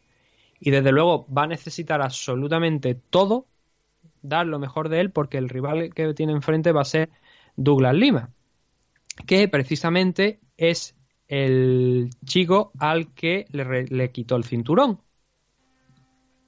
Obviamente eh, Douglas Lima va a tener ganas de revancha. Y espero que esos fallos que tuvo Douglas en ese enfrentamiento los corrija, al igual que espero ver una versión mejorada de, de Rory cuando se dé ese, esa pelea. Sé que hay un calendario, me parece, de. Bueno, un calendario, un, un tiempo en el que Douglas, en el que Rory McDonald pues va a tener que pasar ah, para recuperarse. Ha dicho que septiembre, teóricamente, no es eh, la fecha adecuada, aunque es lo que se estaba mencionando. Prefiere descansar un poco más, pero bueno, parece que Douglas Lima también está con esa fecha de septiembre en mente. Así que estaremos atentos para ver si se da esa pelea en septiembre o si la, retrasan un poco más. Pero desde luego, lo que está claro es que la final es eh, Douglas Lima y Rory McDonald y que una fecha más adecuada, viendo lo que ha dicho el propio Rory McDonald, pues estaríamos hablando mejor de noviembre, quizás diciembre. Y, pero es la idea, ya veremos. Ya, po- poquito a poco iremos viendo, pero la idea está clara de cuál va a ser el enfrentamiento. Pues este ha sido el Velator 222, la versión 222 de la empresa de Scott Coker, que como bien decíamos se celebró, evento, este pasado mm, 14 de junio en el Madison Square Garden. Ya el siguiente será Bellator London, eh, a finales, bueno, en este próximo fin de semana, en donde la car principal estará pues comandada por Yegar Musashi defendiendo su cinturón middleweight ante Rafael Lobato. Y luego también algún que otro combate interesante de los que sobresalen a Paul Daly enfrentándose a Eric Silva, el brasileño ex-UFC. Y también eh, ilustres como Charlie Ward o el propio Melvin Manhoef. Así que bueno, es una cara en donde no, no nos podemos perder nada. Está también por aquí Jane Gallagher, del que hemos hablado antes. Y a priori la cara ya está completamente cerrada, ¿no? Entonces no parece que vayamos a tener ningún... Has dicho Aaron Chalmers, ¿verdad? No, he dicho Charlie Ward. Ah, no has dicho Aaron Chalmers. Aaron Chalmers era el chico de... eh, ¿Cómo se llamaba la mierda esta? El programa este... Ultimate Fighter. Eh, no, el de Jordi Shore. Ah, El de la MTV. bueno. Vaya, vaya, Sí, vaya. no, pero ojo. Este chico eh, lo ha estado haciendo bastante bien. Es verdad que los rivales suyos pues estaban en su línea de debutante o así, pero ahora mismo está con un 4-1 de récord. Y los combates que ha estado haciendo han sido interesantes. Que nadie se confunda que por venir de donde viene no hay que, no hay que infravalorarlo. Pero lo que quería decir es que no hay luchadores españoles por aquí y parece que no lo va a ver finalmente, porque la carga, como digo, ya está cerrada, pero la verdad es que el evento está bastante bien y vamos a ver si... Esto es cuando has dicho que es la semana que viene, ¿no? Sí, la 22. semana que viene. Pues veremos, veremos a ver si, si lo comentamos también por aquí, porque no sé si UFC hay la semana que viene, sí, hay, hay también. Entonces tendremos que hacer a lo mejor un 50-50 o comentarlo Bueno, en Patreon o algo, pero bueno, eh, supongo que le echaremos un vistazo a este enfrentamiento de Bellator, sobre todo porque está ese Rafael Lobato Jr. contra Jäger Musashi en el main event por el cinturón de la de categoría middleweight. venga, pues con esto cerramos la carpeta y nos vamos a hablar de nuestras promociones, nuestros promotores, los providers, la gente que hace que MM Adictos sea posible.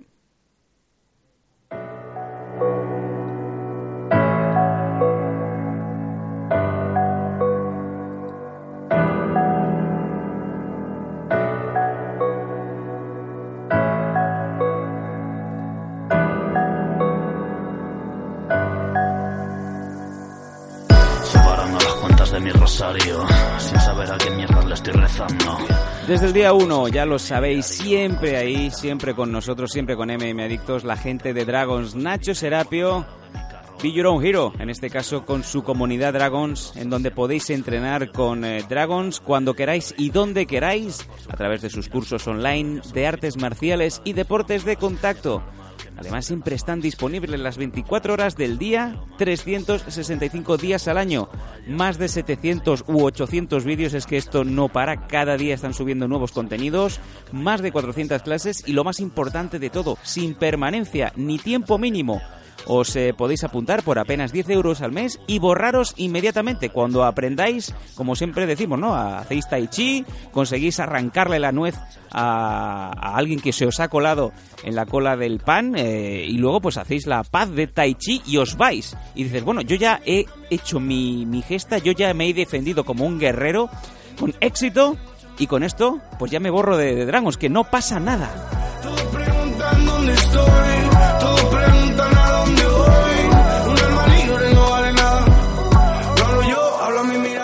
Combate deportivo, defensa personal, armas orientales, acrobacias, grappling y MMA, eh, mm, eh, balón gástrico, formas de lucha escénica, entrenamiento, técnica tradicional, tai chi, chikung y mucho, mucho más. Todo lo que queráis aprender y además con el seguimiento personalizado del propio Nacho Serapio. Protejo mi vida privada, porque hay movidas que los euros no pagan. Si queréis saber cómo era cuando muera, pilla mi teléfono y mirad dentro la música que llevaba. No hay mucho Y más. no solamente esto, 15% de descuento en productos Dragon, gastos de envío gratuitos, un 50% de descuento en torneos y seminarios coorganizados por Dragons, la Dragons Magazine y muchas cosas más. Todo esto os lo trae desde el primer día, como bien decimos, posiblemente uno de los mejores senseis de España, si no el mejor, Nacho Serapio, Be Your Own Hero. Que tienen poco y cuando quieren algo bueno siempre piensan en nosotros y no en ti, que serás rico por idiota como Pablo Motos. Quiero que cambie, no cambie nada. Pido perdón por esa mirada. Y cuando es hora de hablar de los bucales, vuestra protección para los dientes, ¿quién mejor que Protege tus Piños? La clínica dental Torre Romeo también es la elección de los principales, de los primeros espadas de los deportes de contacto y otros deportes importantes en este país y fuera. Le avalan a Protege tus Piños eh, luchadores de calada internacional como Kelvin Gastelum, Mackenzie Dern, Jan Cabral, Enrique Marín Wasabi, Joel Álvarez entre otros, desde luego. Así como también la Federación Española de Rugby. Y en K1 tenemos a grandísimos como Artur Kishenko y muchos más. Protege tus piños porque a tu edad no crecen los dientes. Y además, si vais de parte de los Danco o en este caso de MM Adictos, pedid ese buen descuentico, que ya sabemos que ha- habéis sido ya unos cuantos. Y ahí está el bueno de Fran González, a.k.a. Fran Dentista, haciendo esos descuentos. Protege tus piños.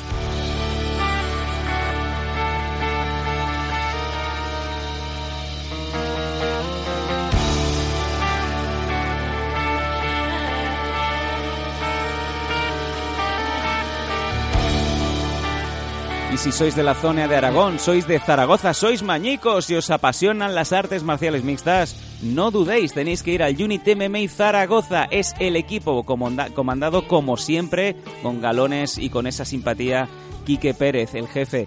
Una grandísima camada de grandes luchadores y mucho compañerismo, mucho valor humano y como bien decimos es que hay campeones, Jan Blasco, así como muchos otros son miembros del Unit MMA Zaragoza. No tenéis que dudar si queréis entrenar MMA con un grandísimo equipo humano y aprender de los mejores.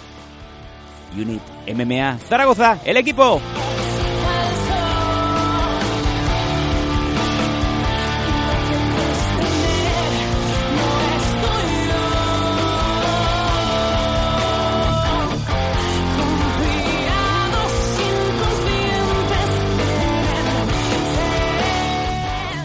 Se nos incorpora, como bien decíamos al principio de programa, un nuevo patrocinador, unos nuevos amigos que confían en MM Adictos y son la gente de Casicao, todo con K, casicao.com, tu tienda especializada en kickboxing, K1, Muay Thai y también boxeo. Disponen, eh, disponen de un material de entrenamiento para que los más pequeños también se inicien en el deporte.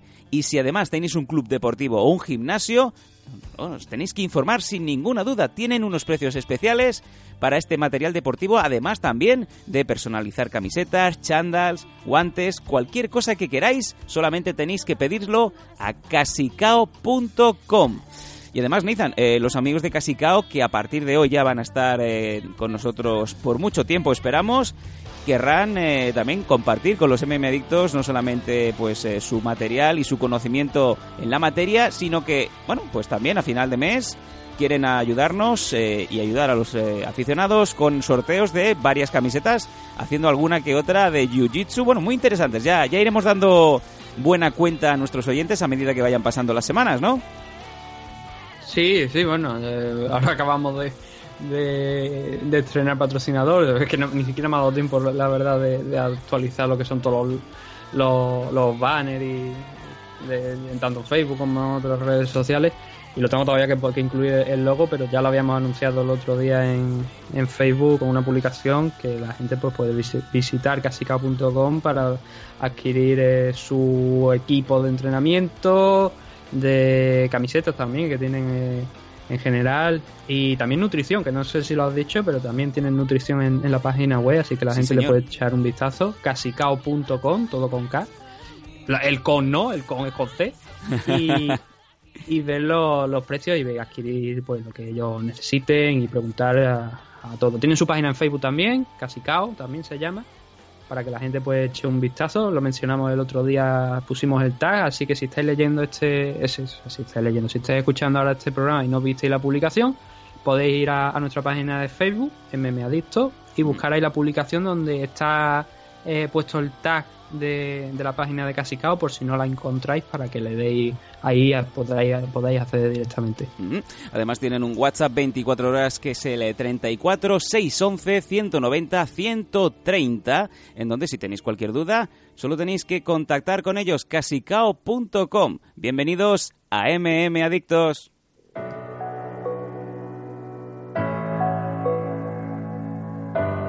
Hoy tenemos en la tabla de mezclas a Gregory, que es un eh, mono tití y que nos la ha cagado al final poniéndonos otra vez el tema de Habla mi mirada de Tote King. Bueno, eh, nos íbamos a despedir, pero es que tenemos un sorteo que vamos a decir ahora mismo aquí en, en vivo, como bien sabéis.